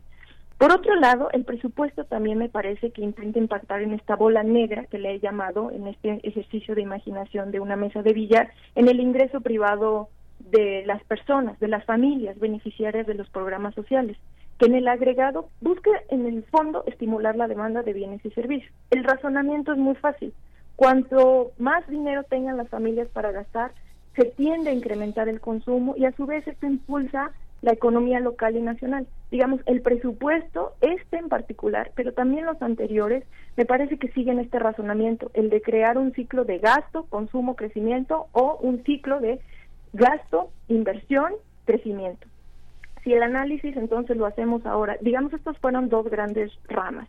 Eh, si me tuvieran que, decir, que preguntar las prioridades. Pero también hay, en una clasificación administrativa nos meteríamos a las secretarías de Estado y ahí es donde también veríamos que de acuerdo a las funciones que realizan, se les asignó o se tiene proyectado asignarles una cantidad de dinero. El caso paradigmático, en efecto, es Defensa Nacional, con un incremento real del 121.2%, una barbaridad. Energía y bienestar pero en, en, en, el caso de la Secretaría de la Defensa Nacional no es porque nos estemos preparando para un ataque del exterior o porque tengamos pensado entrar en un conflicto armado internacionalmente. No, al contrario, es a partir de que se le han atribuido funciones para garantizar actividades de organización y administración, por ejemplo, de empresas nuevas. Entre estas empresas nuevas, la para la, empresa de participación estatal mayoritaria, el Tren Maya para el Grupo Aeroportuario Ferroviario y de Servicios Auxiliares y Conexos y para la Aerolínea del Estado mexicano. En ese sentido es que la Defensa Nacional, la Secretaría de Defensa Nacional, tiene muchas más responsabilidades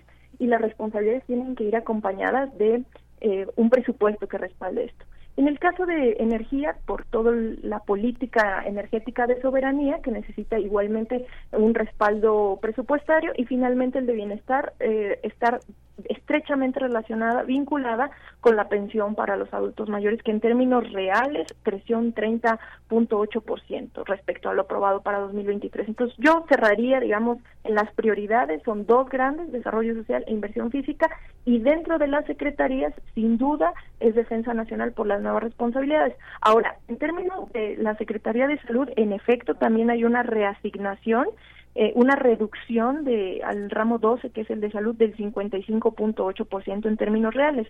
Pero esto se explica por el hecho de que ya no va a tener la función de atender a la salud y ofrecer medicamentos gratuitos para la población sin seguridad social eh, laboral, porque esa responsabilidad se le transfirió directamente a INS Bienestar, que está a cargo del organismo INS, y entonces esa eh, disminución del 55% es una reasignación que se le hace a INS Bienestar. En ese sentido es un presupuesto que eh, no, no hay que leerlo únicamente eh, desde una perspectiva. Es también el presupuesto un documento contable, entonces todo lo que tiene uh, son partidas, entonces tienen que estar respaldados. Todo lo que desaparece de un lado necesariamente tiene que aparecer del otro. Habría que buscar cuáles fueron esas reasignaciones. En el caso de salud, esa es la explicación. Sí, eh, maestra Daniela Viana García, gracias. Eh, sobre, sobre la cuestión del incremento en el sector de, la energía, eh, me gustaría un comentario que nos compartieras sobre la refinería de Dos Bocas. La, la oposición al gobierno es muy enfática cuando habla de sobrecostos importantes en un proyecto como este, refinería de Dos Bocas, y también mencionan el caso del Tren Maya. Pero, ¿qué decir de este incremento en energía? Eh, relativo al gasto que implica un proyecto de las características de una refinería, no podría estar más de acuerdo con, con, con e, ese argumento de que es un gran gasto. Y en economía lo que hacemos es hacer análisis no solamente en términos absolutos, es decir, cuántos miles de millones se van a gastar, sino cuál va a ser el impacto y sobre todo en términos relativos, cuál es el beneficio que va a generar.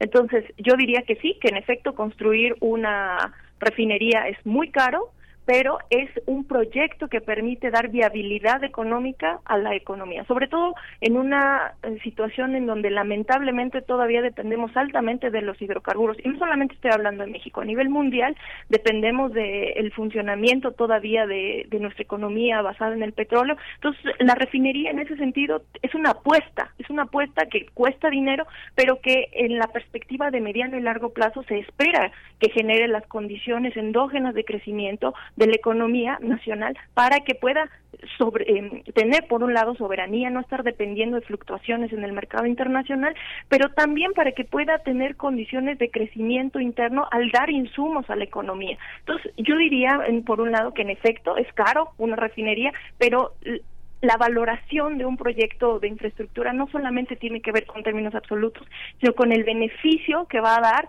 a la postre. Sí, es muy muy muy interesante también el tema el tema también eh, de eh, una una presión social enorme porque haya más inversión en seguridad. ¿Usted cómo observa también esa esa inversión dentro de los programas de, eh, de, de egresos? ¿Cómo, ¿Cómo está en ese plan económico el tema de la seguridad. ¿Qué implica la seguridad? ¿Qué es lo que tiene que entenderse entre la relación entre seguridad e inversión?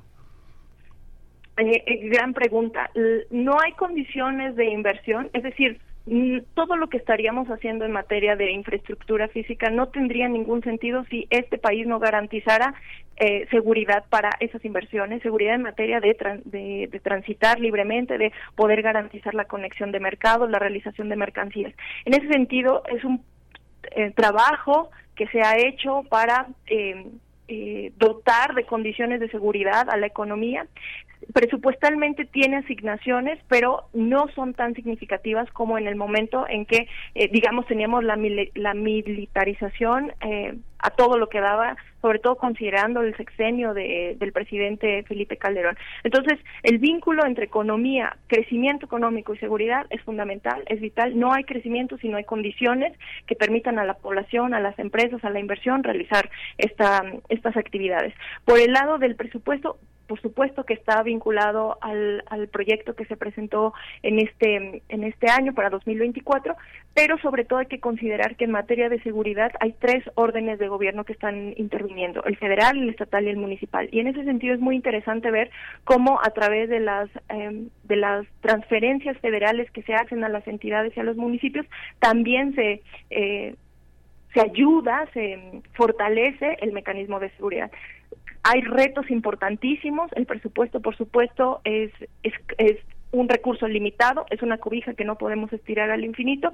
Por supuesto que hay todavía retos, yo diría que uno de ellos es la, el tema de la seguridad, pero esto pasa por establecer también una estrategia. El presupuesto más bien respalda financieramente una estrategia y cuando se carece o, o no se tiene tan afianzada esta, pues el presupuesto en ese sentido también tambalea. Yo diría que ese es uno de nuestros retos.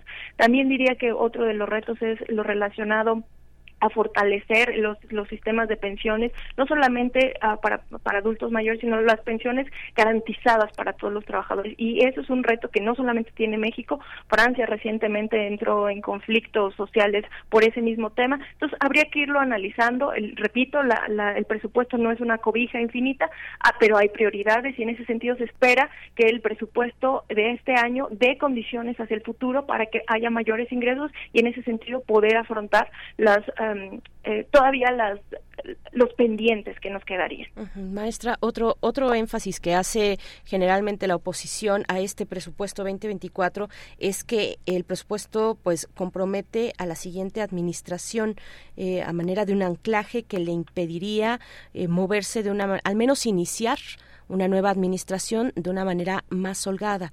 ¿Qué decir de esto? ¿Cómo, cómo lo entendemos? Yo lo vincularía directamente con el déficit que se espera adquirir en este en este último paquete y esto es importante.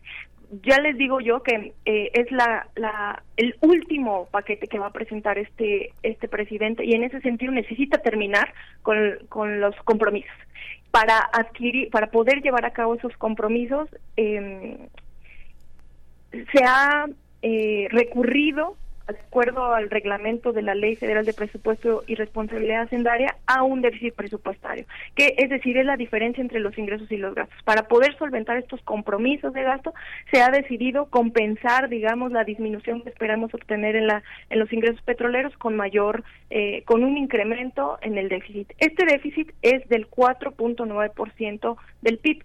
Si ustedes, eh, si me piden contextualizarlo, yo les diría, les diría que hay países, por ejemplo, Estados Unidos, que su déficit presupuestario, digamos, normal, habitual, es del 10%. El de nosotros para el próximo año es del 4.9%, bastante manejable, bastante aceptable, sobre todo considerando el fin del déficit. Eh, si lo consideramos o lo contextualizamos con mismo Estados Unidos, pero en 2020 el déficit presupuestario de ellos fue del 30%, lo que pone aún más en, en justa medida lo que nosotros estamos proyectando para el próximo año. Entonces, esto nos llevaría a que la deuda se ubique en, en el orden del 48.8% de, del PIB, es decir, menos del 50% de nuestro PIB estaría comprometido en deuda razona es razonable, sobre todo si consideramos que hay países que tienen más del 50% de endeudamiento relativo a su PIB, incluso más del 100%. Entonces, en, en ese contexto, en esa justa medida, me parece que es un, es un déficit razonable, manejable, sobre todo considerando que Nuevamente, se esperan condiciones de crecimiento y de acumulación interna que permitirán afrontar en el futuro inmediato este déficit. Sobre todo, también pensando que eh, todas las siempre hay una justificación para el déficit y siempre hay una forma de pagarlo. Es decir, en los criterios generales queda perfectamente establecido cuando eh, establecido que Hacienda dice de dónde va a sacar para pagarlo y en cuánto tiempo va a sacar para pagarlo. Y eso se acaba en este mismo el, el, mismo ejercicio fiscal 2024. En ese sentido, no compromete ninguna administración de ningún color, de ningún este grupo en particular. Sí, una la, la, la extinción, eh, eh, Daniela, de fideicomisos y de otros mecanismos que obligaron a redirigir muchos de los esfuerzos económicos eh, del, desde 2019 han, han, han, derivado también en nuevos acuerdos con las con los estados de, de la Federación.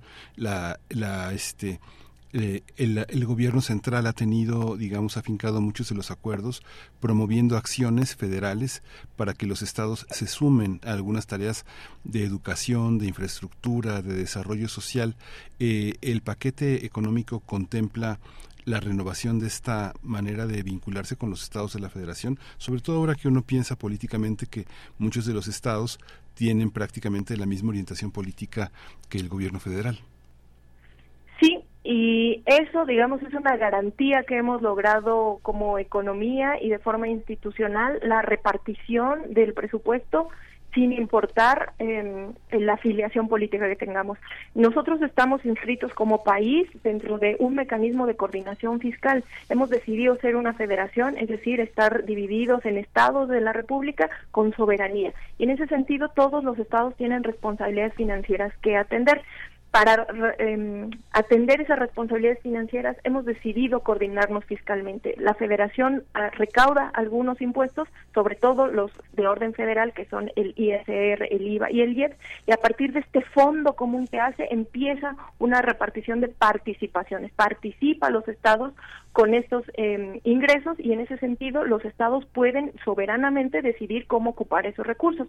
Por otro lado, también tenemos las aportaciones a través de este mecanismo, este arreglo institucional en el que los estados también deciden eh, a través de, en este caso, de fondos fondos de salud, fondos de educación, fondos de seguridad, distribuir esos recursos. En ese sentido, los, las participaciones y las aportaciones están garantizadas y el presupuesto para, para este año y para todos los anteriores, siempre y cuando estemos en este mecanismo de coordinación fiscal, está garantizado. Es decir, las entidades federativas tendrán disponibilidad de recursos in- propios por los esfuerzos que hagan de recaudación y también por el acuerdo fiscal en el que estamos inscritos y en ese sentido lo único que queda si quieren seguir colaborando con la federación es ceñir, bueno, adscribirse a los acuerdos de colaboración, por ejemplo, en materia de salud o en materia de educación, que hace, digamos, em, que el, el, el diálogo financiero sea más fluido.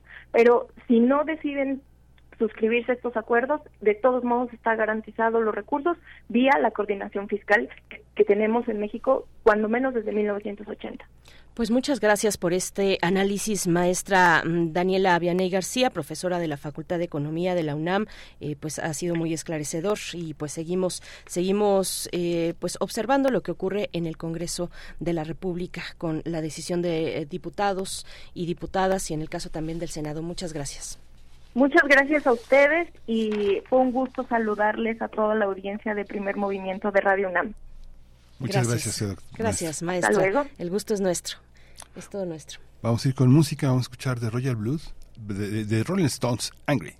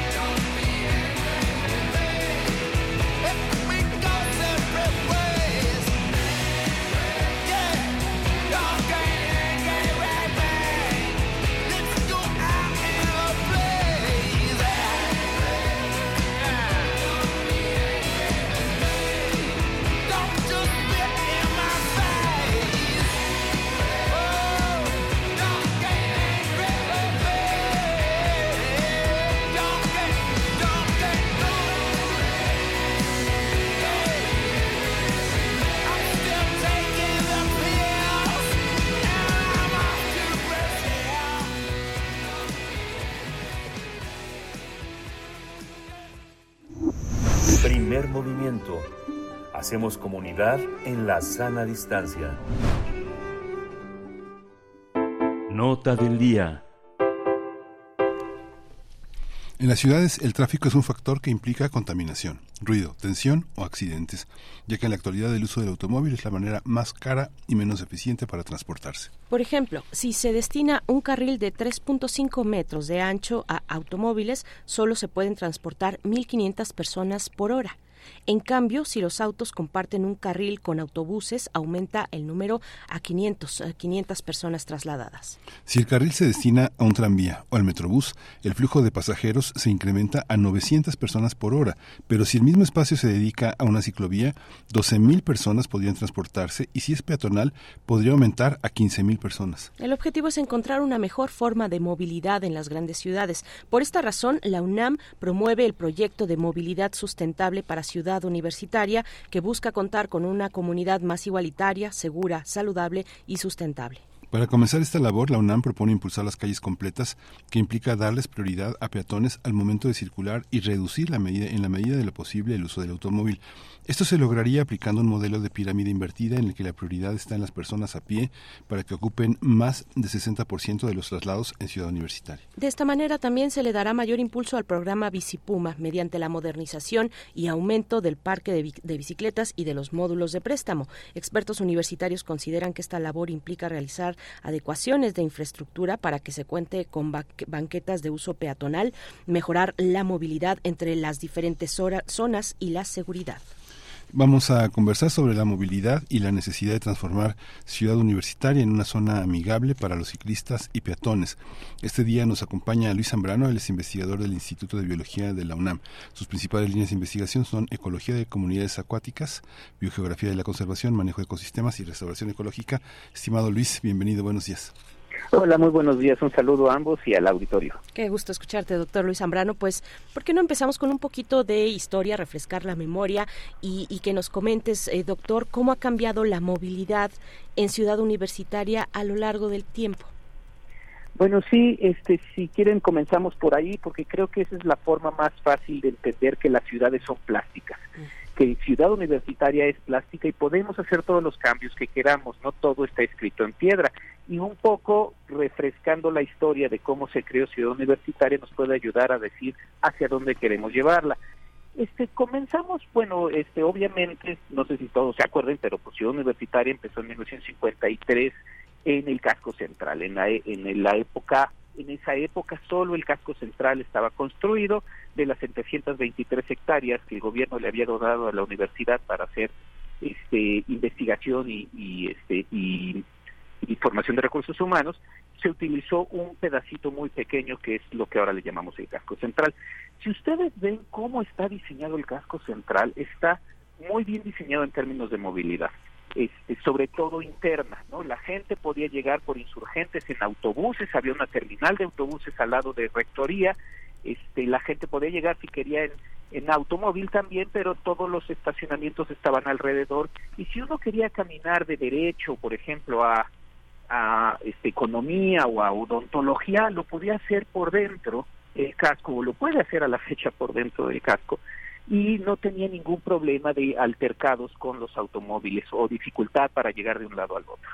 El problema comenzó cuando empezamos a crecer como universidad y entonces empezaron a desarrollar pues, distintos polos de trabajo. Uno fue, por ejemplo, la zona de investigación científica que está más cerca de Metro CU. Bueno, además se hizo Metro CU, la zona de la Facultad de Ciencias, de la Facultad de Ciencias Políticas, por un lado, y por otro lado se empezó a desarrollar el Centro Cultural, de donde estoy ahorita justamente, la zona del Centro Cultural. Qué afortunado.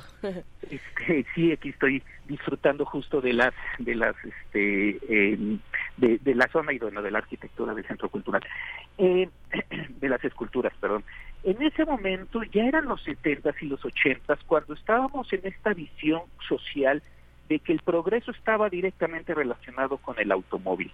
Y entonces, desgraciadamente, Ciudad Universitaria se sumó a ese a esa visión y se empezaron a generar todos esos circuitos con tres carriles para llegar de un lado, por ejemplo, del Centro Cultural la Rectoría, se tienen tres carriles y este porque y una serie de estacionamientos.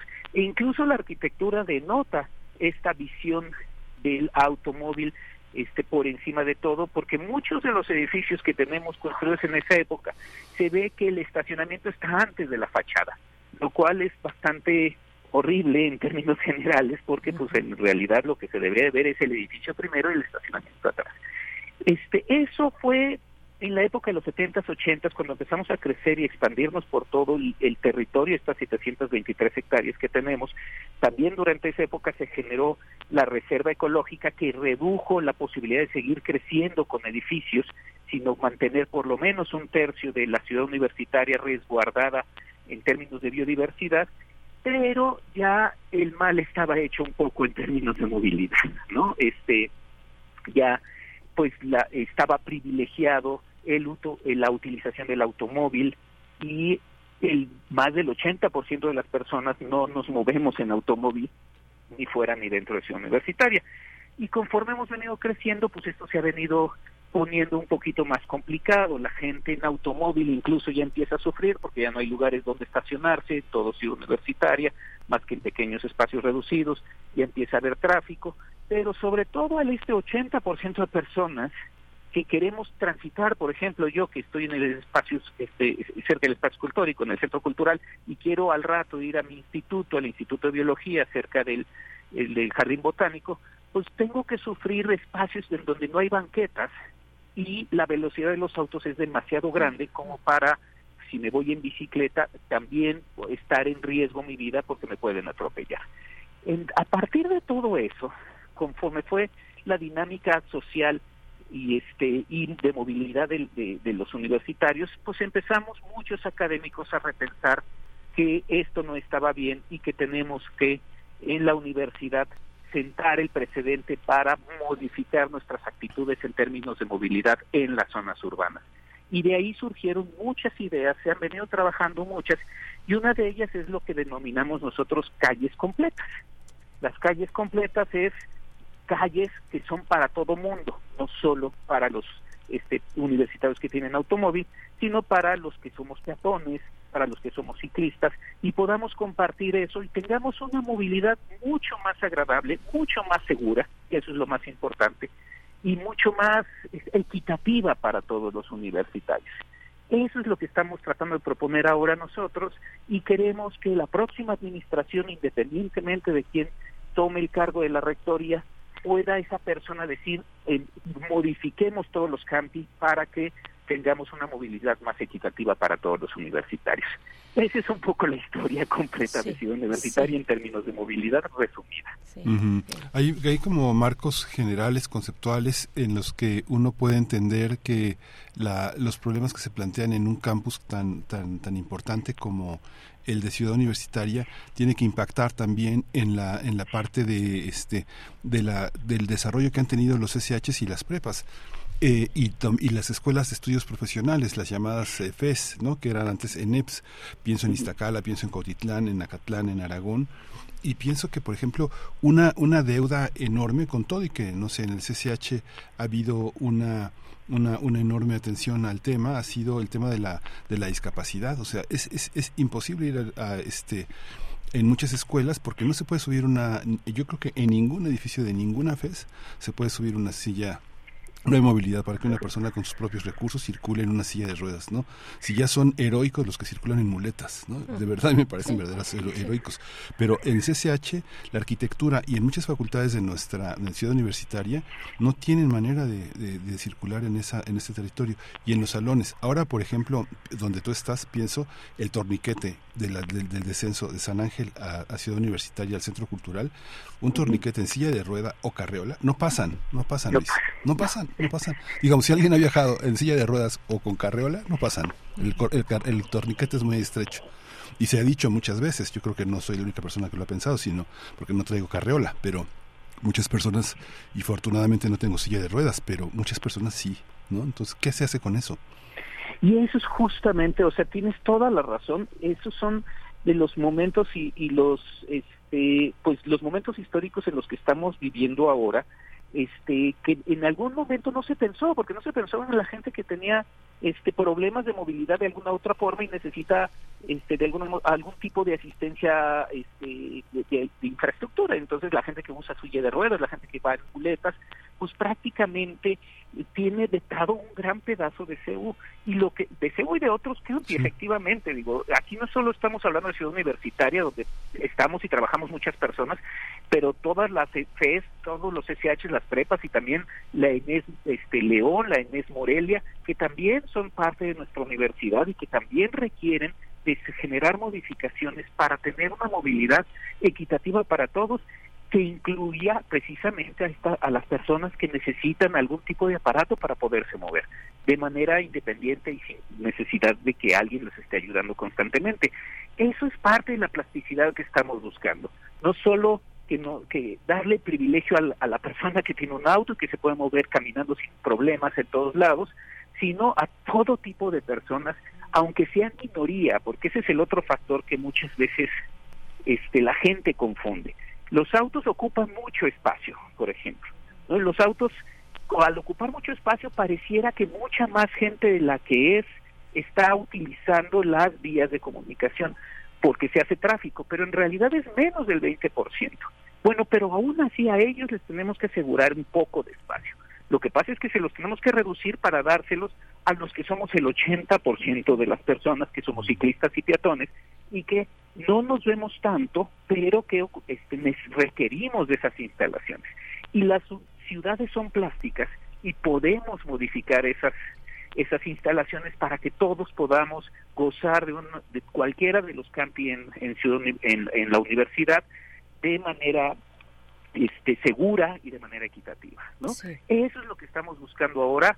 Este, empezamos con el proyecto Calles Completas. No solo soy yo, un investigador loco que anda por ahí del Instituto de Biología, hay gente del Instituto de Geografía, obviamente de la Facultad de Arquitectura, que están muy preocupados por esto, y de Limas, también que estamos desarrollando muchos proyectos para que la nueva administración los retome y podamos empezar a modificar nuestra ciudad para una ciudad bastante este, mejor en términos de movilidad. Sí, doctor Luis Zambrano, en los poquitos minutos que tenemos eh, todavía de esta charla, ¿esta iniciativa en qué punto va? Eh, eh, ¿Cómo se presentará ante las autoridades universitarias para, para empezar a implementarse y tener esta posibilidad de cambiar en estos términos en calles eh, completas nuestra ciudad universitaria? Bueno, sí, antes que nada se me olvida decir que la que está liderando todo es la COUS, Ajá, que sí. es la Comisión de este, Sostenibilidad Universitaria. La COUS es la que está liderando muchos de estos proyectos y está justo trabajando con autoridades de distintas partes, la Dirección General de Movilidad, por ejemplo, para empezar a discutir estos proyectos y se están pues presentando en distintas partes para que podamos este empezar a lo mejor con en algún momento con ciertos este pilotos en ciertas zonas para ver cómo funciona y para que además todos los universitarios lo apoyen. No se trata de imponer, se trata de discutir. Y tenemos que platicarlo entre todos porque si todos o si la mayoría estamos de acuerdo y vemos los beneficios, eso se va a mantener. Y eso es parte de lo que queremos y parte de lo que quisiéramos que todos los universitarios le empiecen a pedir a las a los candidatos y candidatas para la nueva administración, para aplicar rectoría, y se lo exijamos a la persona que esté a partir de finales de noviembre en la rectoría. Tenemos que tener una mejor movilidad en Ciudad Universitaria. Lo podemos hacer, eh, tenemos a la gente, tenemos las capacidades y las autoridades actuales lo están viendo como algo muy factible y muy posible. Sí, y, y y justamente también tiene una perspectiva estacional, porque hay momentos mucho, de mucho frío, hay momentos de lluvia, donde digamos que a la gente yo veo que se transporta en de- determinadas bicicletas este, de, manera erguida y con una visibilidad que le permite más o menos sortear algunos obstáculos, pero eh, si no se tiene la habilidad suficiente, uno se resbala en la bici, digamos en la parte de lluvias, los, o sea, hay, hay una cosa compleja también, en, te- tendría que haber medidas también de alguna manera estacionales, ¿verdad Luis?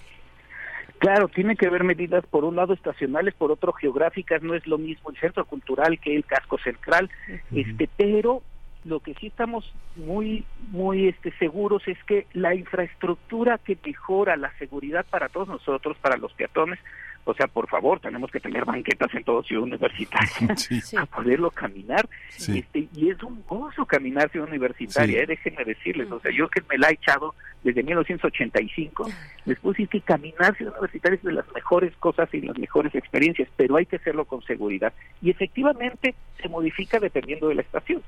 ¿no? Este, para mantener la seguridad de las personas que son más vulnerables, que por lo general son los peatones y los ciclistas. Sí, eh, Luis Zambrano, pocas zonas en la ciudad nos dan esa oportunidad de caminar largos tramos rodeados de naturaleza, de disfrutar ese caminar eh, para poder además desplazarnos a nuestras actividades académicas. Eh, Te agradecemos, estaremos al tanto, muy pendientes de esta propuesta que organiza la COUS de la UNAM y a ti, por supuesto, como siempre, por tu disposición a platicar con la audiencia. Gracias, doctor Luis Zambrano.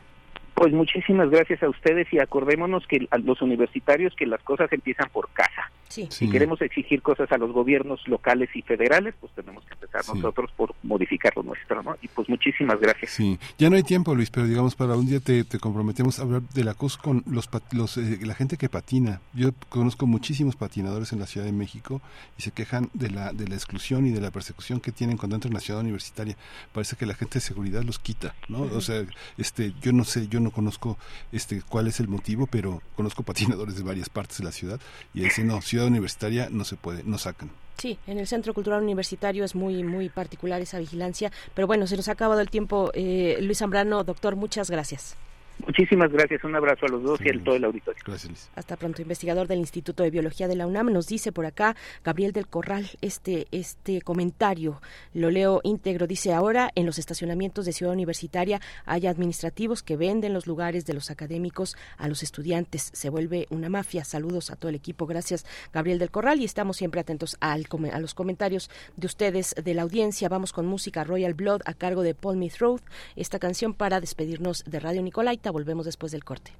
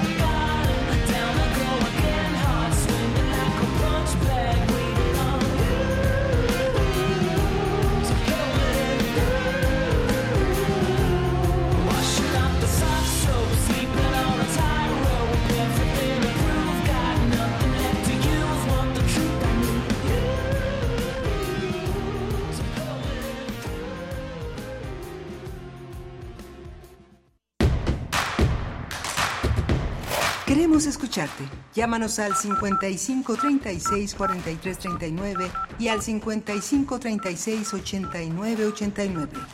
Primer movimiento. Hacemos comunidad. Joy Laville. El horizonte y la pintura. Cien años de su nacimiento. Joy Laville nació en Inglaterra, cerca del mar, circunstancia que la hizo pensar, recordar y dibujar el mar durante toda su vida. Antes de venir a México, vivía en Canadá, luego de haberse alejado de sus pasiones a causa de la Segunda Guerra Mundial. En Canadá, supo de un país más al sur que la enamoró, pues de él obtuvo los colores que marcaron sus pinturas.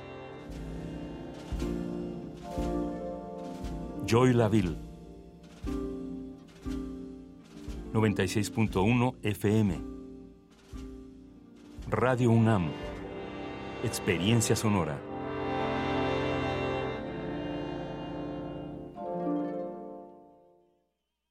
¿Sabes qué tienen en común?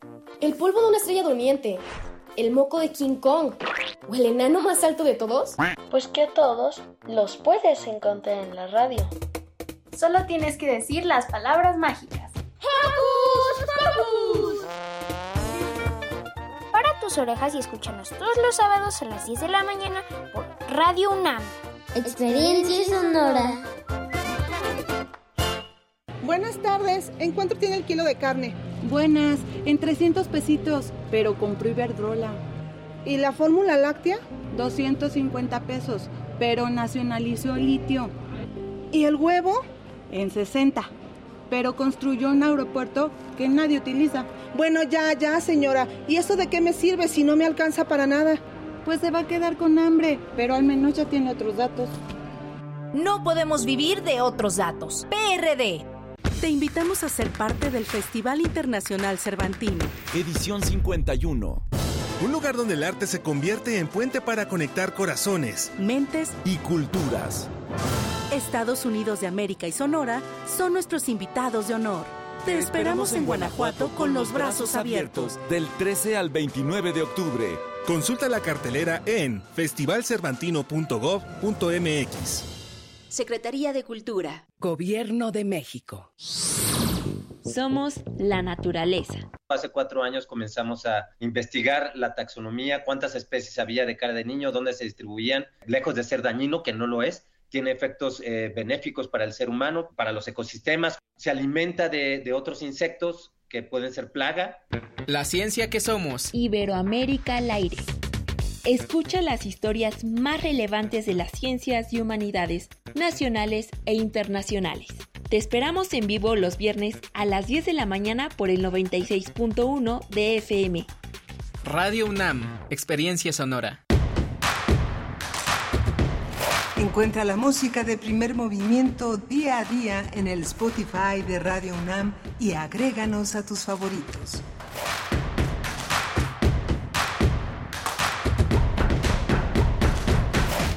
Hola, buenos días. Ya son las 9 de la mañana con 3 minutos en este 21 de septiembre, jueves 21 de septiembre, jueves de Mundos Posibles. Está hoy Rodrigo Aguilar en la producción ejecutiva, Violeta Berber en la asistencia de producción, está Antonio Beltrán en los controles técnicos y mi compañera Bernice Camacho al frente de la conducción. Querida Bernice, buenos días. Hola Miguel Ángel Quemain, estamos ya de vuelta con ustedes.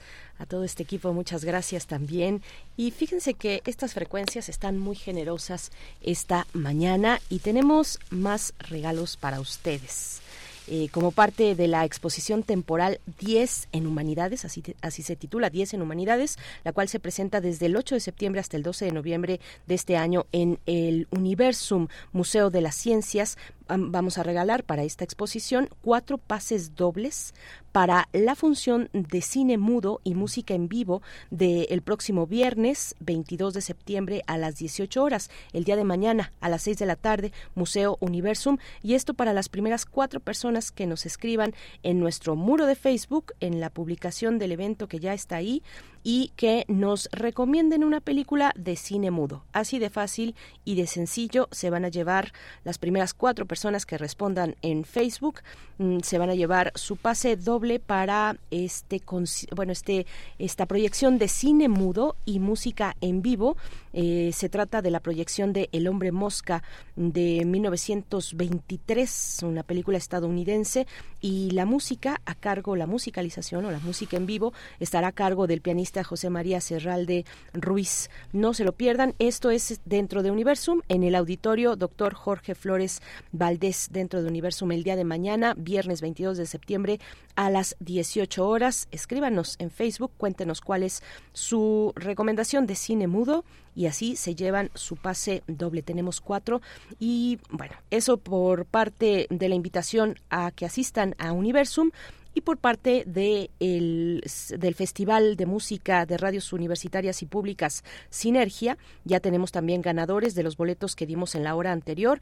Se trata de Marcela García López, Asaf mm, Serawi, también Gabriel del Corral, Jesús Israel mm, Minaya Sánchez y Alejandro Pérez Lecuona se van con sus boletos dobles para este evento mm, en el Centro Nacional de las Artes, donde está, pues, eh, organizan y, e invitan distintas radios universitarias y medios públicos también, Miguel. Sí, es fascinante esa película, la tienen que ver y además, bueno, yo la vi de, niño, pero yo creo que pueden ir con todos los niños. El boleto cuesta 80 pesos, es dos por uno y es este es una de las películas fascinantes. Además, la gran metáfora de lo que todas las personas somos capaces de hacer cuando emigramos a otra ciudad y no hay trabajo y es El hombre mosca es una historia, es una historia del esfuerzo. Ujú. Una, una, una producción de 1923 Mm. de Safety Last eh, estadounidense. El hombre mosca. No se pierdan esta función de cine mudo con música en vivo a cargo del pianista Serral de Ruiz. Hasta ahí estos regalos y estos avisos. Vamos a tener la poesía necesaria y viene el doctor Alberto Betancourt en Los Mundos Posibles hoy jueves para hablar de un, nos va a comentar, nos va a compartir un comentario respecto al libro Aprendiendo de la Naturaleza, el doctor Alberto Betancourt, profesor de la Facultad de Filosofía y Letras de la UNAM. Así es que, bueno, pues todavía nos queda una hora por delante, Miguel Ángel. Sí, muy interesante. Pues vamos a la poesía. Vámonos. Es hora de Poesía Necesaria. No sé si ustedes ya se acercaron al sitio de la revista de la universidad y se dieron cuenta del buen tino, del timing, como dicen, el buen timing que tuvo la revista de la universidad con su número de septiembre, porque lo dedican a los extraterrestres. Ahora que, hemos visto, que hemos visto eh, lo que no se creía posible, pero tiempos en los que el Congreso mexicano le abrió la puerta, bueno, a lo que sabemos son falsos vestigios. En realidad, bueno, ya lo han dicho los, la ciencia, eh, falsos vestigios eh, que, bueno, eh, no, no soportan la prueba del carbono 14. de- pero bueno, finalmente está ahí nuestro anhelo de saber que no estamos, de querer saber y, y- y tener eh, eh, más pruebas de que no estamos solos en, en este en el universo. Pero bueno eso se queda para el anecdotario mexicano de su tragicomedia cotidiana y eh, bueno siempre nos podremos re- refugiar en la risa y si no también en la poesía. Así es que vamos con poesía la poesía que van a encontrar ustedes en este número de la revista de la universidad.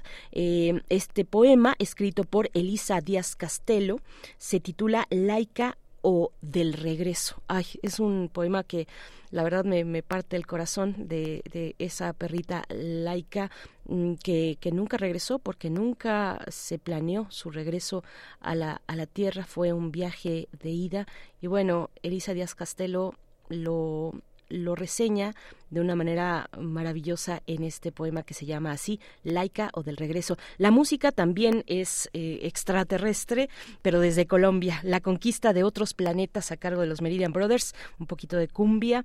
Vamos entonces con la poesía de Elisa Díaz Castelo, Laica o del regreso. Aquí en la Tierra empezaste en una ciudad como todo idéntica a las otras. Algunas noches las calles de Moscú son más oscuras que el, espacio exterior. Las farolas son soles parpadeantes y rotos por el frío. Oculta bajo una hora de cartón y placenta, a ciegas como todos, empezaste. En el laboratorio pesaron tu hambre y te dieron un nombre, Laica, la que ladra. Así empezaste. Te bautizó tu voz. Tuviste suerte. Luego tuviste que quedarte quieta, días y semanas en una cápsula diminuta, pequeña laica. La docilidad mata, aprendiste. Aprendiste a pertenecer a tu ataúd. Así empezaste. Así empezamos todos, en el camino al espacio, tu vida y milagros. Almohadillas moteadas, cincuenta músculos tan solo en las orejas, todos los dientes que tenías y los que te faltaban, tu linaje de esquinas y mañanas al sol. Aquí, en la tierra, quedaron resumidas a la clave morse de tus signos vitales, a la línea y punto de tu pulso, y a la frecuencia de tu respiración acelerada. Viviste siete días en el espacio, sola. ¿Qué viste? Llena de hambre, ladrándole a la tierra. Se terminaba tu aire, y tú seguiste, dócil como el olvido. Te alejaste, aunque querías vivir, los hombres no planearon tu regreso. Los hombres no notaron la selección antrópica de tus cruces oscuros. Al fin y al cabo sabían que no hay regreso. Te quedaste sin aire, te quedaste sin voz, te bautizó tu muerte. Ahí empezaste. Vaya logro el nuestro. a la mitad de la nada, el cadáver de un perro nos orbita.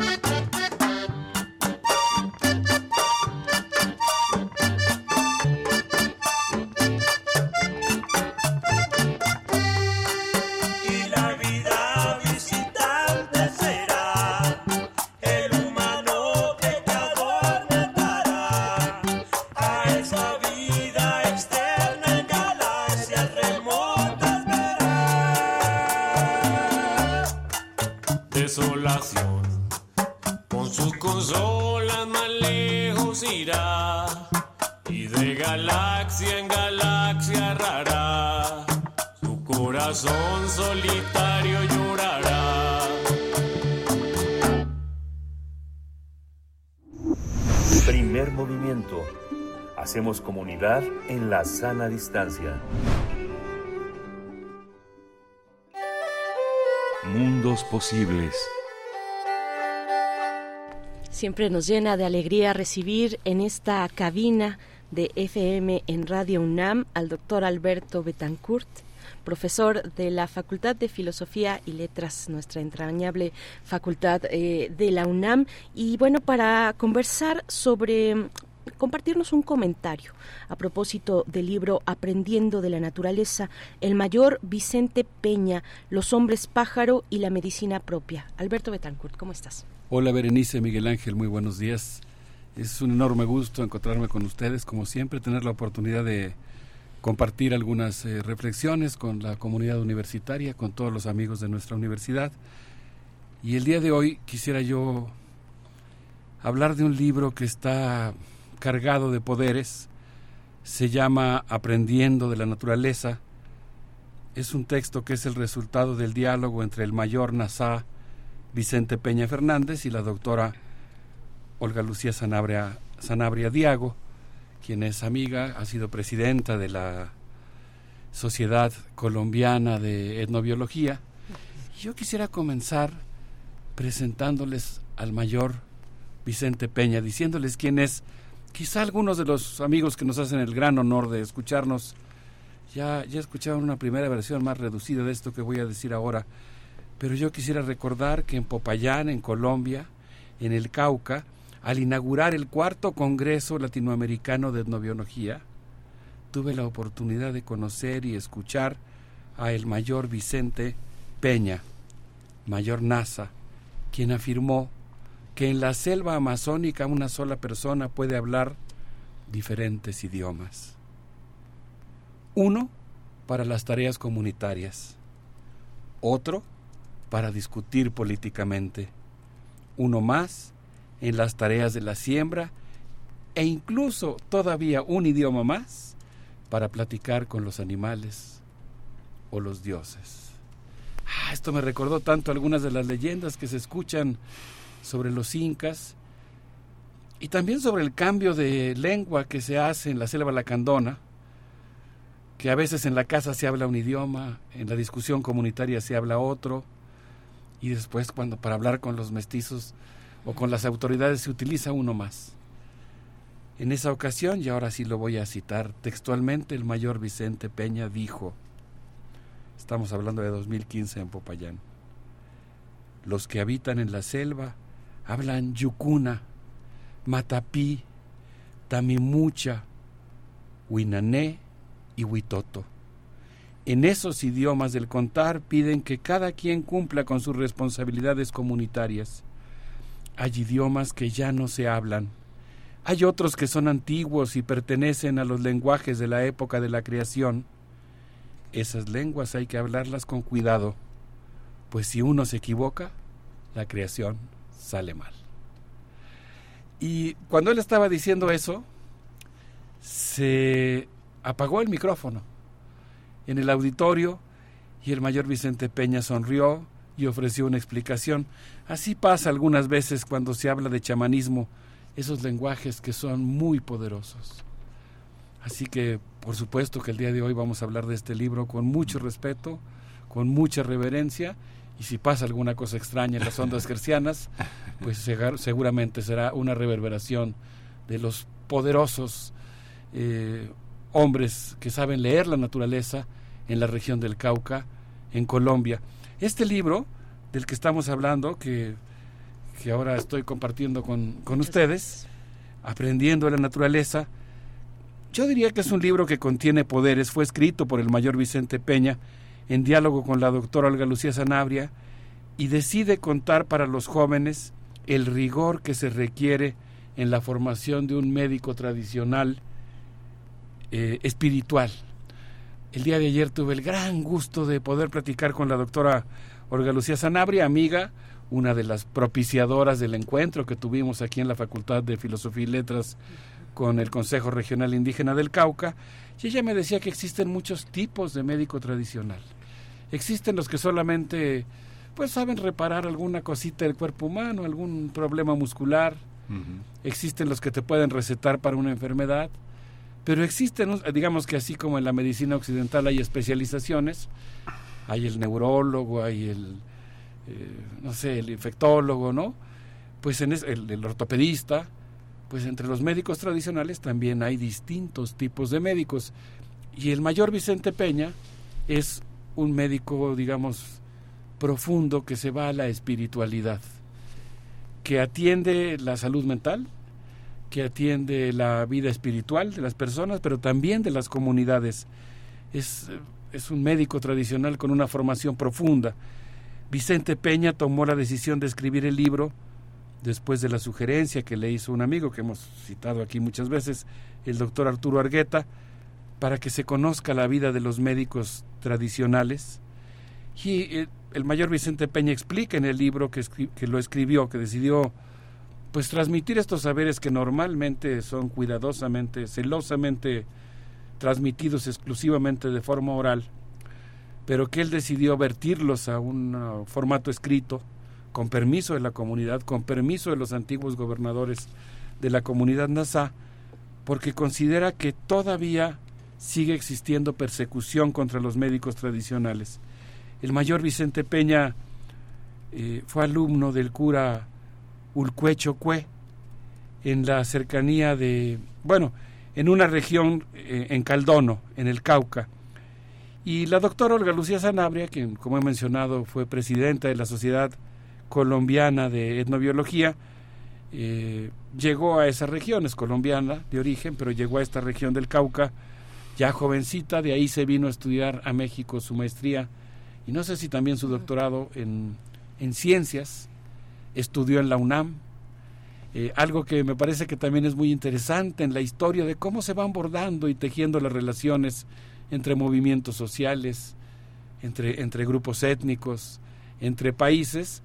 La doctora Olga Lucía Sanabria estudió aquí en México, después regresó al Cauca y ahí, hace aproximadamente 30 años, comenzó la relación con el mayor Vicente Peña cuando se encontró en esa región del Cauca un programa de la UNESCO que se llamaba Escuela Nueva. Y me dijo ayer Olga que cuando fue a Caldono, que es uno de los pueblos con mayor resistencia, pues ahí, ahí digamos que se encontró con el movimiento de los NASA, conoció al mayor Vicente Peña, y pues me estaba diciendo que se trata de un lugar en donde, entre otras cosas, por ejemplo, se hizo la entrega de las armas del movimiento Quiltín Lame. Es una región con muchos nasayó hablantes y dice que cuando le presentaron al mayor le dijeron que él poseía los cuatro poderes y consecuentemente empezaron en aquel momento a escribir una cartilla sobre conocimientos agrícolas. Posteriormente, 30 años después, tras una relación que fue abonando la confianza, obviamente en este tipo de casos pues también los propios médicos tradicionales se cuidan de los investigadores extractivistas, ¿no? Se abren a la primera con el, con el que llega y, y le empiezan a contar los secretos. En este caso, por supuesto, pues se fue tejiendo una relación de confianza, de colaboración, eh, de cuidado mutuo, de investigación colaborativa descolonizadora, y eso permitió que empezaran a escribir este libro, Aprendiendo la Naturaleza, el cual fue publicado con el permiso de los exgobernadores indígenas que avalaron el libro. La voz del mayor contó con la autorización de la comunidad y todavía resguarda secretos.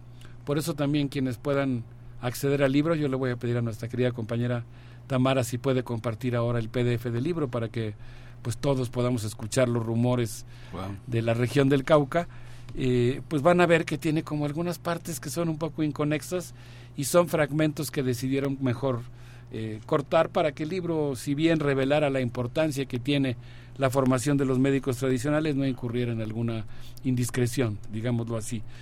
Eh, bueno, dice el mayor Vicente Peña que hay quienes, hay médicos tradicionales que ahora se forman eh, de manera expedita, de forma insuficiente, que no siguen todo el proceso necesario para aprender a leer las señas de la naturaleza y dice no reconocen las señas y en ese sentido pues es muy importante empezar a transmitir, eh, como en este caso a partir del libro, eh, eh, insistir, digamos, en la importancia que tiene que la formación de un médico tradicional sea lo más completa posible. Aquí dice el mayor Vicente Peña, y es algo que a mí me llamó mucho la atención, que, bueno, perdón, esto me lo dijo ayer la doctora Olga Lucía Sanabria, en relación a a la percepción que tiene el propio mayor Vicente Peña sobre su trabajo, que él hace mucho trabajo preventivo. Él siempre encuentra espíritus en el trueno, en el agua, en el aire, en la tierra. Son espíritus que se manifiestan y cuando alguien se enferma, se trata de lidiar con esas potencias, de entablar una mediación, de sacar esos sucios, y él consecuentemente se aboca a trabajar la parte espiritual, algo que tiene que ver no solamente con la salud individual, sino también con la salud del territorio. Algo que hemos aprendido mucho de los médicos tradicionales y de los eh, pueblos indígenas de la Vía Yala, de nuestra América Latina, en el sentido de que la salud del medio ambiente está estrechamente relacionada con la salud de las personas. No puede haber salud individual si tú vives en un lugar que está destruido, en el que ya no existen árboles, donde el agua está sucia, Consecuentemente, un médico tradicional, esto es algo que a mí me llamó poderosamente la atención, es alguien que tiene que atender la salud, no solamente individual, sino también comunitaria, y eso quiere decir también, pues, eh, la salud del territorio y de la comunidad. Un mayor, dice Vicente Peña, el mayor en este libro, pues maneja plantas de poder, invoca espíritus, negocia con ellos, maneja plantas frías, calientes, sabe reconocer las plantas, sabe para qué pueden usarse, sabe qué espíritus las pueblan, qué fuerzas pueden convocar, es un guía espiritual del pueblo. Y cuando la comunidad está presionada, cuando se encuentra en un problema político, cuando por ejemplo se acercan, imagínense ustedes lo angustiante que debe ser que a una comunidad del Cauca, a un resguardo indígena, Nazá, eh, llegue, llegue la noticia, ¿no? A través de los propios observadores o a través de la selva, de que se está acercando un grupo paramilitar. O de que viene incluso un grupo guerrillero, que, que pueda ser eventualmente un grupo guerrillero autoritario, ¿no? Que no coincida con los valores de la comunidad, o que se acerque el ejército, o que los terratenientes han contratado un grupo de, de mercenarios para desalojar a la comunidad indígena.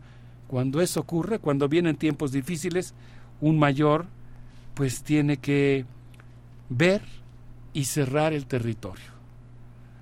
Establecer, hacer una serie de ritos que permitan cerrar el territorio, protegerlo y protegerlo sobre todo a partir de mantener sanos y vivos los valores comunitarios, la coherencia, la cohesión y la paz que se obtiene después de escuchar la voz de todos. Pues no sé, a mí me pareció muy interesante, Berenice Miguel Ángel, esta idea de que una de las tareas fundamentales de un médico tradicional, al menos en el Cauca, entre los NASA, es construir la paz comunitaria que hace fuerte a la comunidad y que consecuentemente le da poder y le permite resistir las presiones externas. Alberto Betancourt. Sí, tradicionalmente, sí, bueno, adelante, pe- Berenice. pensaba, pensaba, digo, no sé, eh, a lo mejor no, no, no forma parte de esta reflexión, pero eh, uno de los textos más asombrosos que he leído en mi vida es El hechicero y su magia, de Claude Lévi-Strauss. Es uno de los textos verdaderamente fascinantes, en un periodo en el que Lévi-Strauss está preguntando mucho sobre las redes de influencia y de gobierno alrededor de algo, ¿no? Fundamentalmente tiene que ver con el psiquismo de las personas, aunque lo que tú estás planteando tiene que ver con una manera en la que los antropólogos más estructuralistas lo han llamado hechiceros, lo han llamado magia, lo han llamado chamanismo, pero tiene que ver con una visión muy antigua de lo que significa el sacerdote en la comunidad, un sacerdote que de alguna manera es laico, como pasó en China, ahora que hablabas de, los de la persecución, Flora Botton en la historia de China que publicó el Colegio de México hace un recuento extraordinario de cómo Ah, ese surgen algo- desde el año 1000 una serie de una serie de monasterios fundamentalmente en el norte de China y en, el territorio de Shaolin que es un territorio este en el que se han formado los grandes monjes que amurallan de una manera distinta como lo hizo Juan Li en la Wang Li en la historia de la muralla china y en la quema de los libros quemó todos los libros y construyó la muralla china y quemó los libros para que no se adoraran a los antiguos emperadores ¿no? que no se hablara de ellos entonces es muy interesante cómo salen los monjes ofrecer consuelo y ofrecer salud,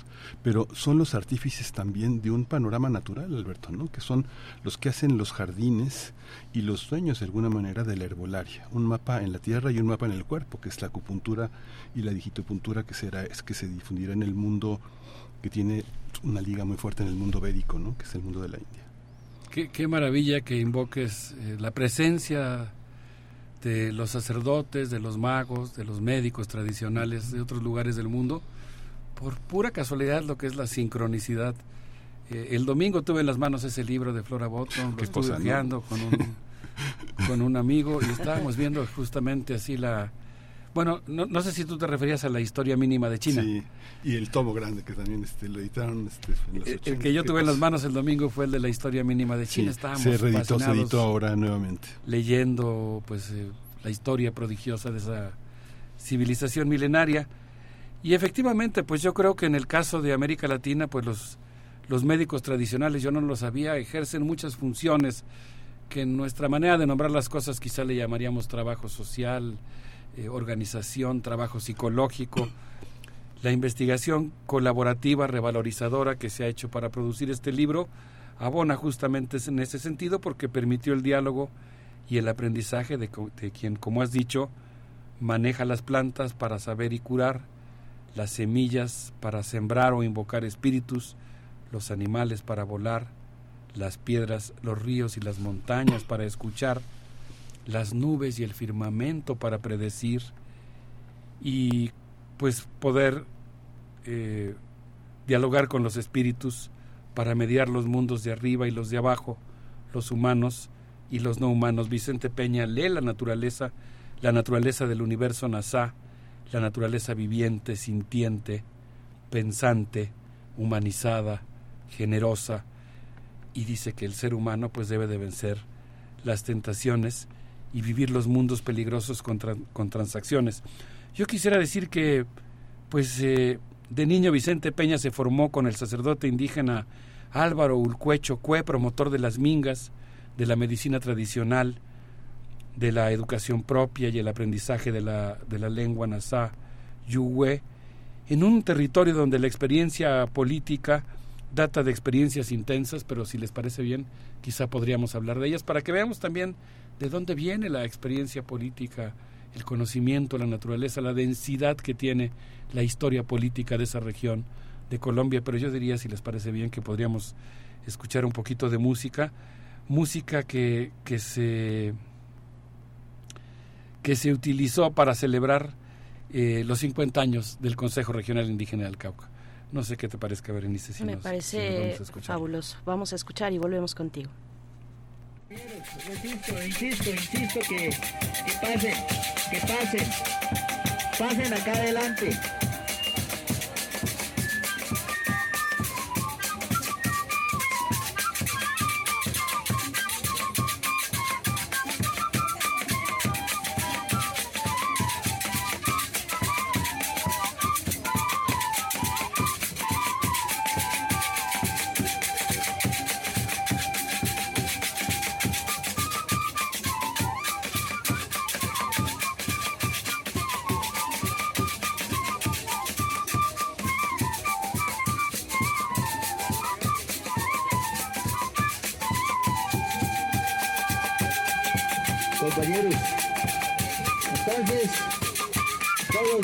Vamos a llegar a danzar al territorio de Mozoco, Mucho Mucho Uque. Ahí llegaremos a lanzar, a matar esas malas energías que puede estar ahí también, a toda la comunidad, a pisotear las malas energías. Aquí vamos con fuerza, con energía positiva, con mucha fuerza. Bienvenidos desde la fantasma, bienvenidos a unirse a esta causa. Ustedes son nuestros hermanos. Entonces, creo que han llegado, vamos con mucha fuerza, seguimos. Gracias compañeros por venir a acompañar. Ahora sí, mayores, los médicos tradicionales. Los médicos, ya, por la línea, entonces hagámosle. En la línea, compañeros. Dan un saludo de hermandad, espiritualidad. Compañeros mayores, acá adelante con los otros mayores y nosotros vamos aquí. En la línea, los mayores en la primera línea.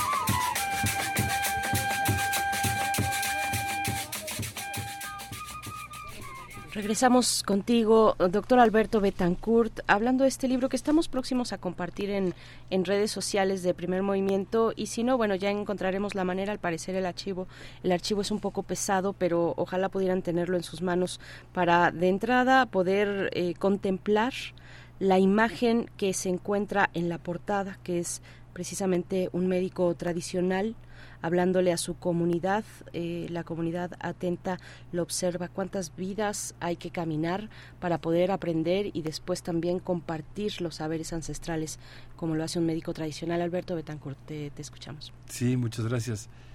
Pues, no sé, a mí me parece realmente muy interesante toda esta densidad política que existe en los territorios eh, indígenas de Colombia, particularmente en la zona del Cauca. Estaba yo leyendo en el libro, por ejemplo, que en esta región en donde se habla la lengua nasa yuhue, es un territorio donde la experiencia política data de luchas tan intensas como la apropiación de las tierras indígenas por parte de las haciendas azucareras, la recuperación de las tierras y la formación de resguardos, la creación del Consejo Regional Indígena del Cauca, la formación de autoridades tradicionales, la organización para afrontar fenómenos tan complejos y distintos como la desmovilización del M-19 en 1990, posteriormente la entrega de las armas por parte del movimiento indígena Quintín Lamé, que fue un movimiento indígena guerrillero, insurrecto,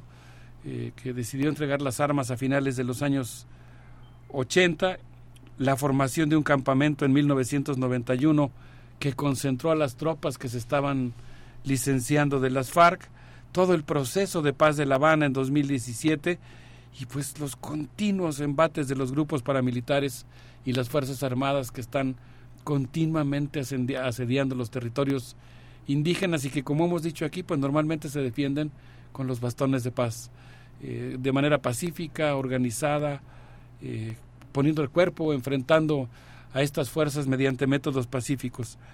El libro pues nació a partir de entrevistas realizadas a partir de 2008 y pues no sé, es un texto que a mí me parece muy muy interesante porque en realidad pues habla eh, de cómo un médico tradicional invoca fuerzas para fortalecer y armonizar la vitalidad de la comunidad. Para ello requiere de un profundo conocimiento de las plantas y de los rituales a realizar con ellas. Estaba yo leyendo un concepto aquí en el libro, Weshushu, que significa naturaleza o más propiamente alcanzar con el pensamiento el sentimiento de ser parte de la naturaleza, de ser hermanos de la naturaleza. Un concepto más, Usha es el espíritu del agua, madre de las mujeres, se invoca en sequía, en las acequias sagradas. Uma, Kiwe, el viento que forma, que adopta la forma del cóndor o kul. Ya me puedo imaginar lo que es estar en el Cauca, en esa región prodigiosa, y de pronto ver volando un cóndor y saber leer lo que quiere decir ese espíritu del viento, qué mensaje nos trae. Y dice el mayor Vicente Peña que normalmente pues quiere decir o productividad o escasez, o salud o enfermedad, pero que normalmente su presencia nos hace resistentes, fuertes, humildes frente a la naturaleza, comprometidos.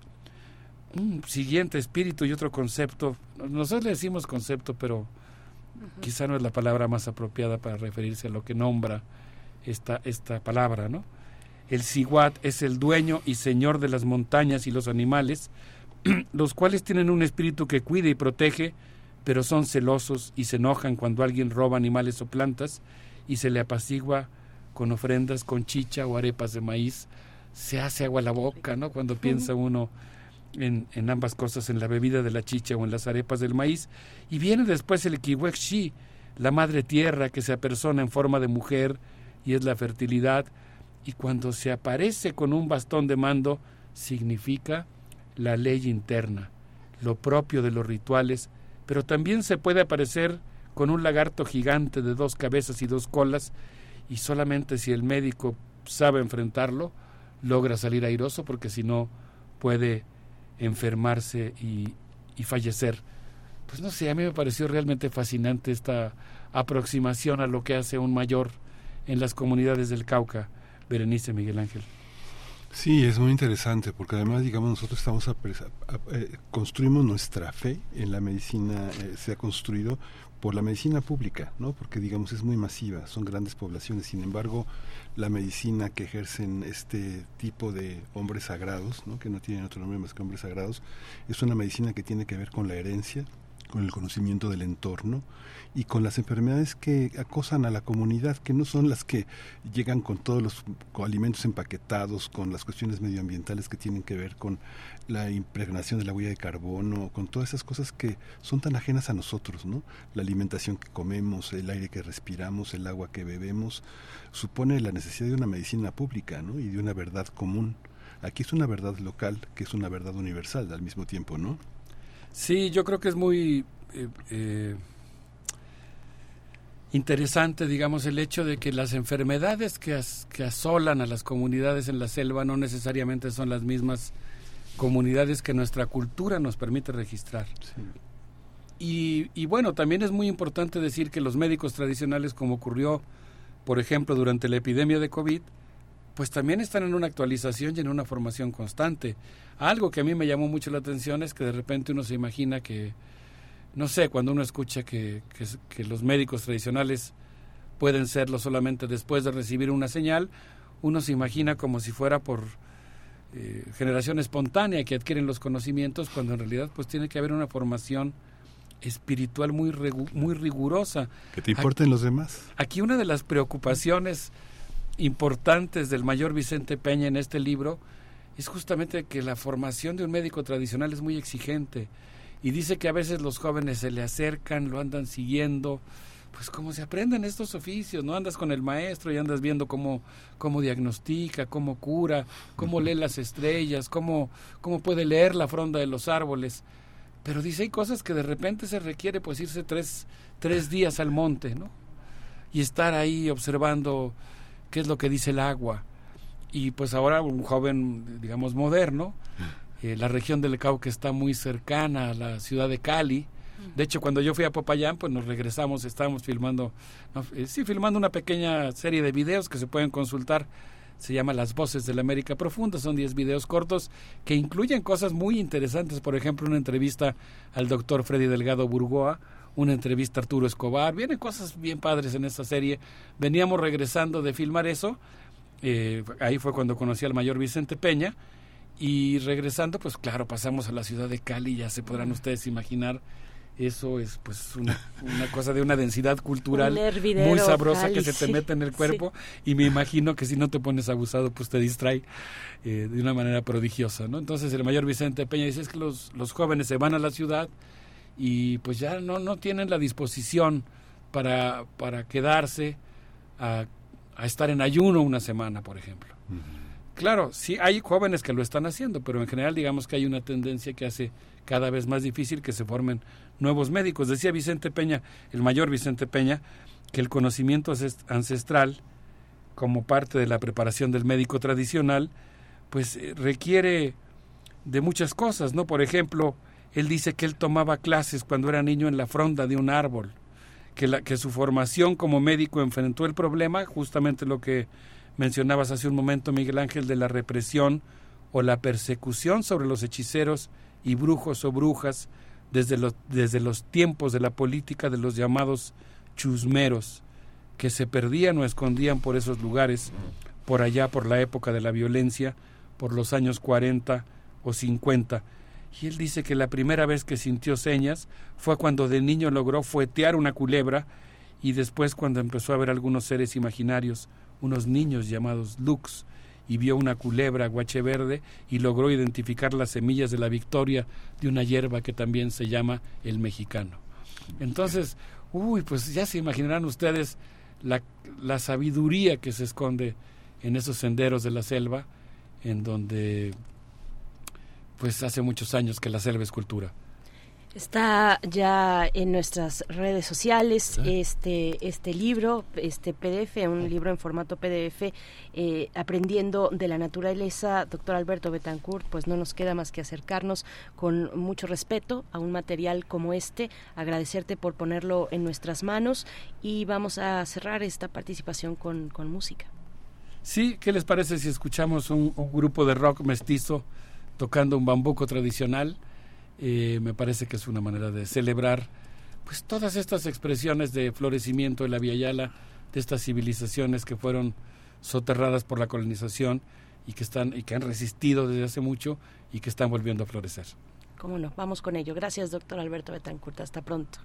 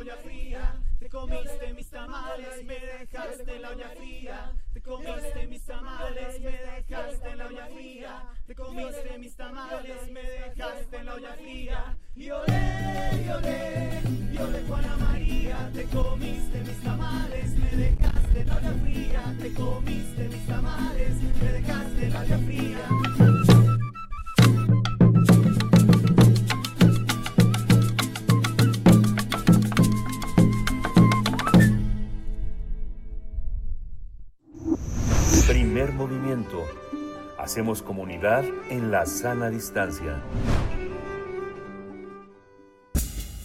Libertad. Seguridad. Salud. Identidad. Alimentación. Libre desarrollo de la personalidad. Educación. Pensar nuestros derechos humanos. Damos la bienvenida a Jacobo Dayan, director del Centro Cultural Universitario Tlatelolco. Este tema, esta convocatoria, diálogos un diálogo nacional por la paz. Jacobo Dayan, el tema de hoy. Gracias por estar esta mañana. Bienvenido, como siempre. Eh, buen día, Berenice Miguel Ángel, ¿cómo están? Muy bien, Jacobo, aquí deseosos de escucharte. Buenos días, Jacobo. Pues sí, aquí estoy aquí en Puebla. Ah. Eh, en estos momentos está dando inicio sí. el diálogo nacional por la paz convocado por los jesuitas. Hay que recordar el asesinato hace ya un año, un poco más, de estos dos sacerdotes jesuitas en Cerocahui. Y a partir de ahí los jesuitas decidieron, como orden religiosa y una orden religiosa muy vinculada eh, a las comunidades, al territorio, el trabajo muy en comunidad, eh, iniciar una serie de diálogos regionales.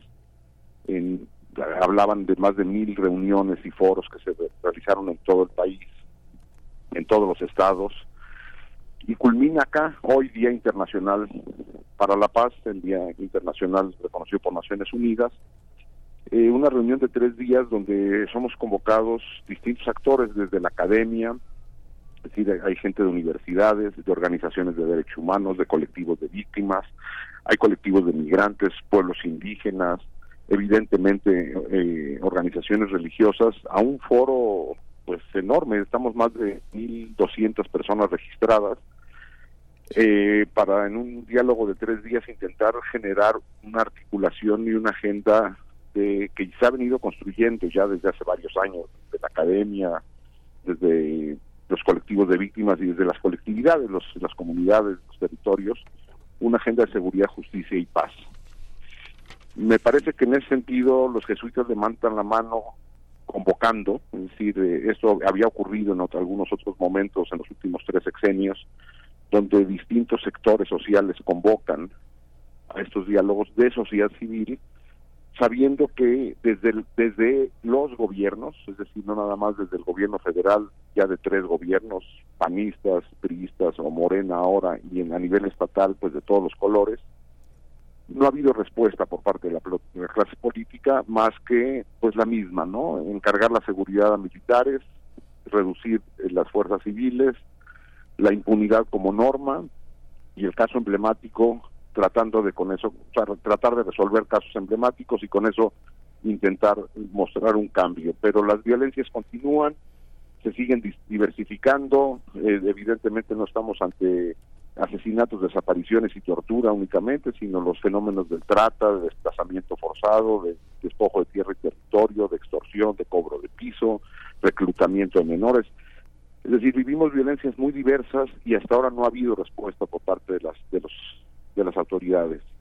Bueno, pues el reto ahora es ver si desde sociedad civil se logra articular algo, ¿no? Es, un reto que, bueno, pues asumen los jesuitas en la convocatoria y, bueno, pues asumen las distintas instituciones que se encuentran aquí presentes intentando generar, repito, esta agenda mínima de verdad, justicia y paz, porque evidentemente las, eh, el país es complejo, el país es diverso, las problemáticas son diversas y pues tratar de generar una agenda común ciudadana pues requiere encontrar puntos de encuentro.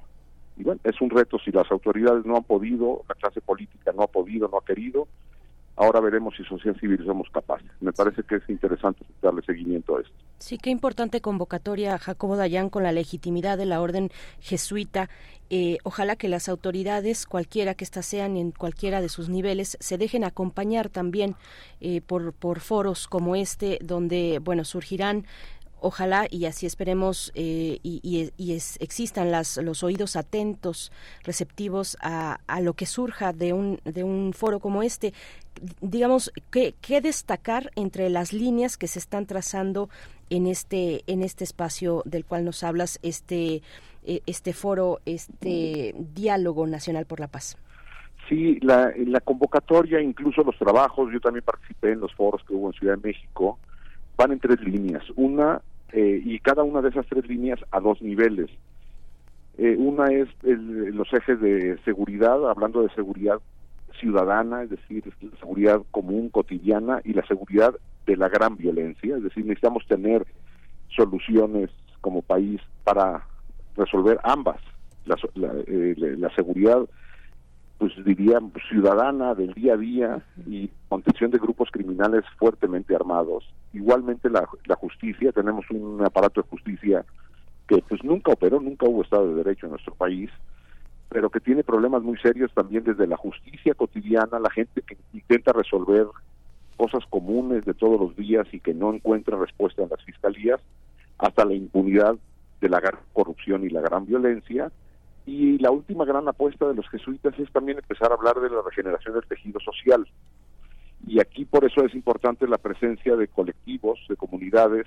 eh, hay una importante presencia de comunidades indígenas, eh, comunidades de migrantes, colectivos de víctimas y, y varias eh, eh, eh, activistas sociales de, territorio, de campo, de comunidad. Son retos enormes y también es importante saber que evidentemente esto se va a poner en la palestra pública de discusión porque tiene año electoral, pero esto no se soluciona. O sea, el problema mexicano no se va a solucionar en, en- un sexenio. Necesitamos en- enrutar un- una, una agenda de verdad, justicia y paz, pero trataremos años y esto requiere un acuerdo de Estado, ni siquiera de gobierno y ni siquiera de un partido político. Veremos si estamos a la altura como sociedad y como país para poder articular una agenda profunda y caminar juntos sociedad y gobierno clase política entera. No es esto rep- repito, o sea, no es un asunto de colores partidistas. Estamos casi todos metidos en este problema y requerimos acuerdos de Estado empujados respaldados por sociedad civil, por las iglesias, por los medios, por los empresarios, es decir, por todos los sectores sociales. Y bueno, que la iglesia sea, eh, particularmente los jesuitas, los convocantes, me parece relevante. Sí, Jacobo. Sí, es muy interesante, Jacobo, y, y justamente encontrar mecanismos de Estado, porque las comunidades, por más cerradas eh, que estén para ser cierras, digo cerradas, cerrando filas, eh, teniendo conciencia de lo que está sucediendo, no pueden con no pueden con lo que está sucediendo de Es violencia. correcto. ¿no?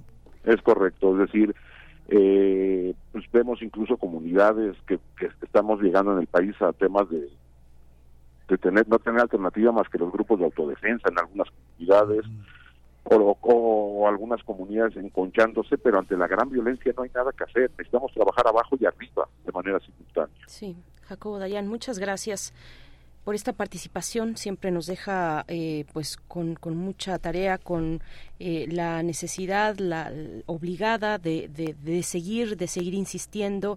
Eh, está también este trabajo de permiso para matar, eh, que ya nos, nos, nos comentabas la entrega anterior. Ojalá sea, sea, eh, será interesante e importante escuchar la próxima ocasión de tu parte, saber cómo va, cuál es la recepción que ha tenido este sitio electrónico, esta investigación donde participan medios como Amapola Periodismo Transgresor, como Lado B de Puebla, como Elefante Blanco. Eh, gracias, Jacobo Dayan, y bueno, eh, estaremos atentos a, a- a las conclusiones de este, de este foro y de esta convocatoria por parte de la Orden Jesuita que tiene lugar allá en, en la Ibero Puebla. Gracias, Jacobo. Hasta Gracias a ustedes, abrazo. Hasta luego, Jacobo. Gracias. Me quedé con ganas de preguntarle, Jacobo, ¿cómo se articulan todas esas, Ujú. este, todas esas propuestas, ¿no? Como digo, es un Sí. trabajo enorme de, Sí, sí. de recoger información, de consensuar.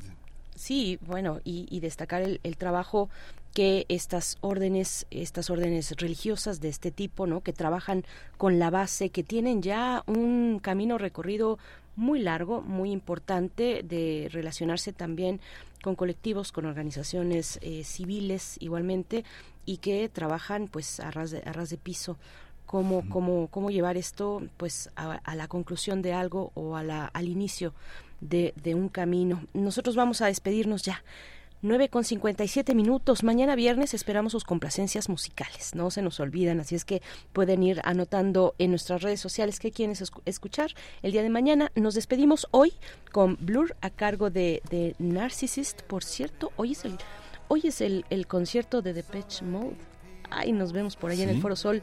Es hoy, precisamente. Me acabo de acordar que, por cierto, tengo un Que boleto. tenías una cita. que tengo una cita. Bueno, Con gracias. Nada menos. Así es, con Dave Gahan. Bueno, vamos a despedir con esto. Gracias, Miguel Ángel. Gracias, Berenice. Esto fue Primer Movimiento. El mundo desde la universidad. There was distortion everywhere. I felt my ego.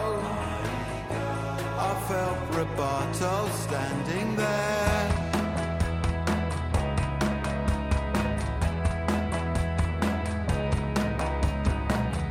Found my transcendence. It played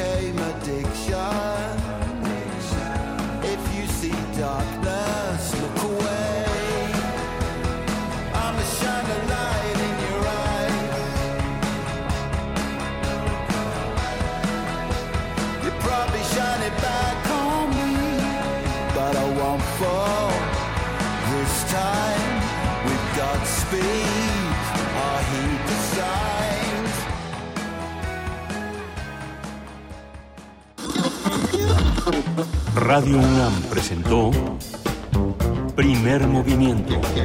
El mundo desde la universidad. Con Berenice Camacho y Miguel Ángel Gemain en la conducción. Rodrigo Aguilar y Violeta Berber, producción. Antonio Quijano y Patricia Zavala, noticias. Miriam Trejo, coordinación de invitados. Tamara Quirós, redes sociales. Arturo González, operación técnica. Locución, Tessa Uribe y Juan Staca. Quédate en sintonía con Radio UNAM. Experiencia sonora.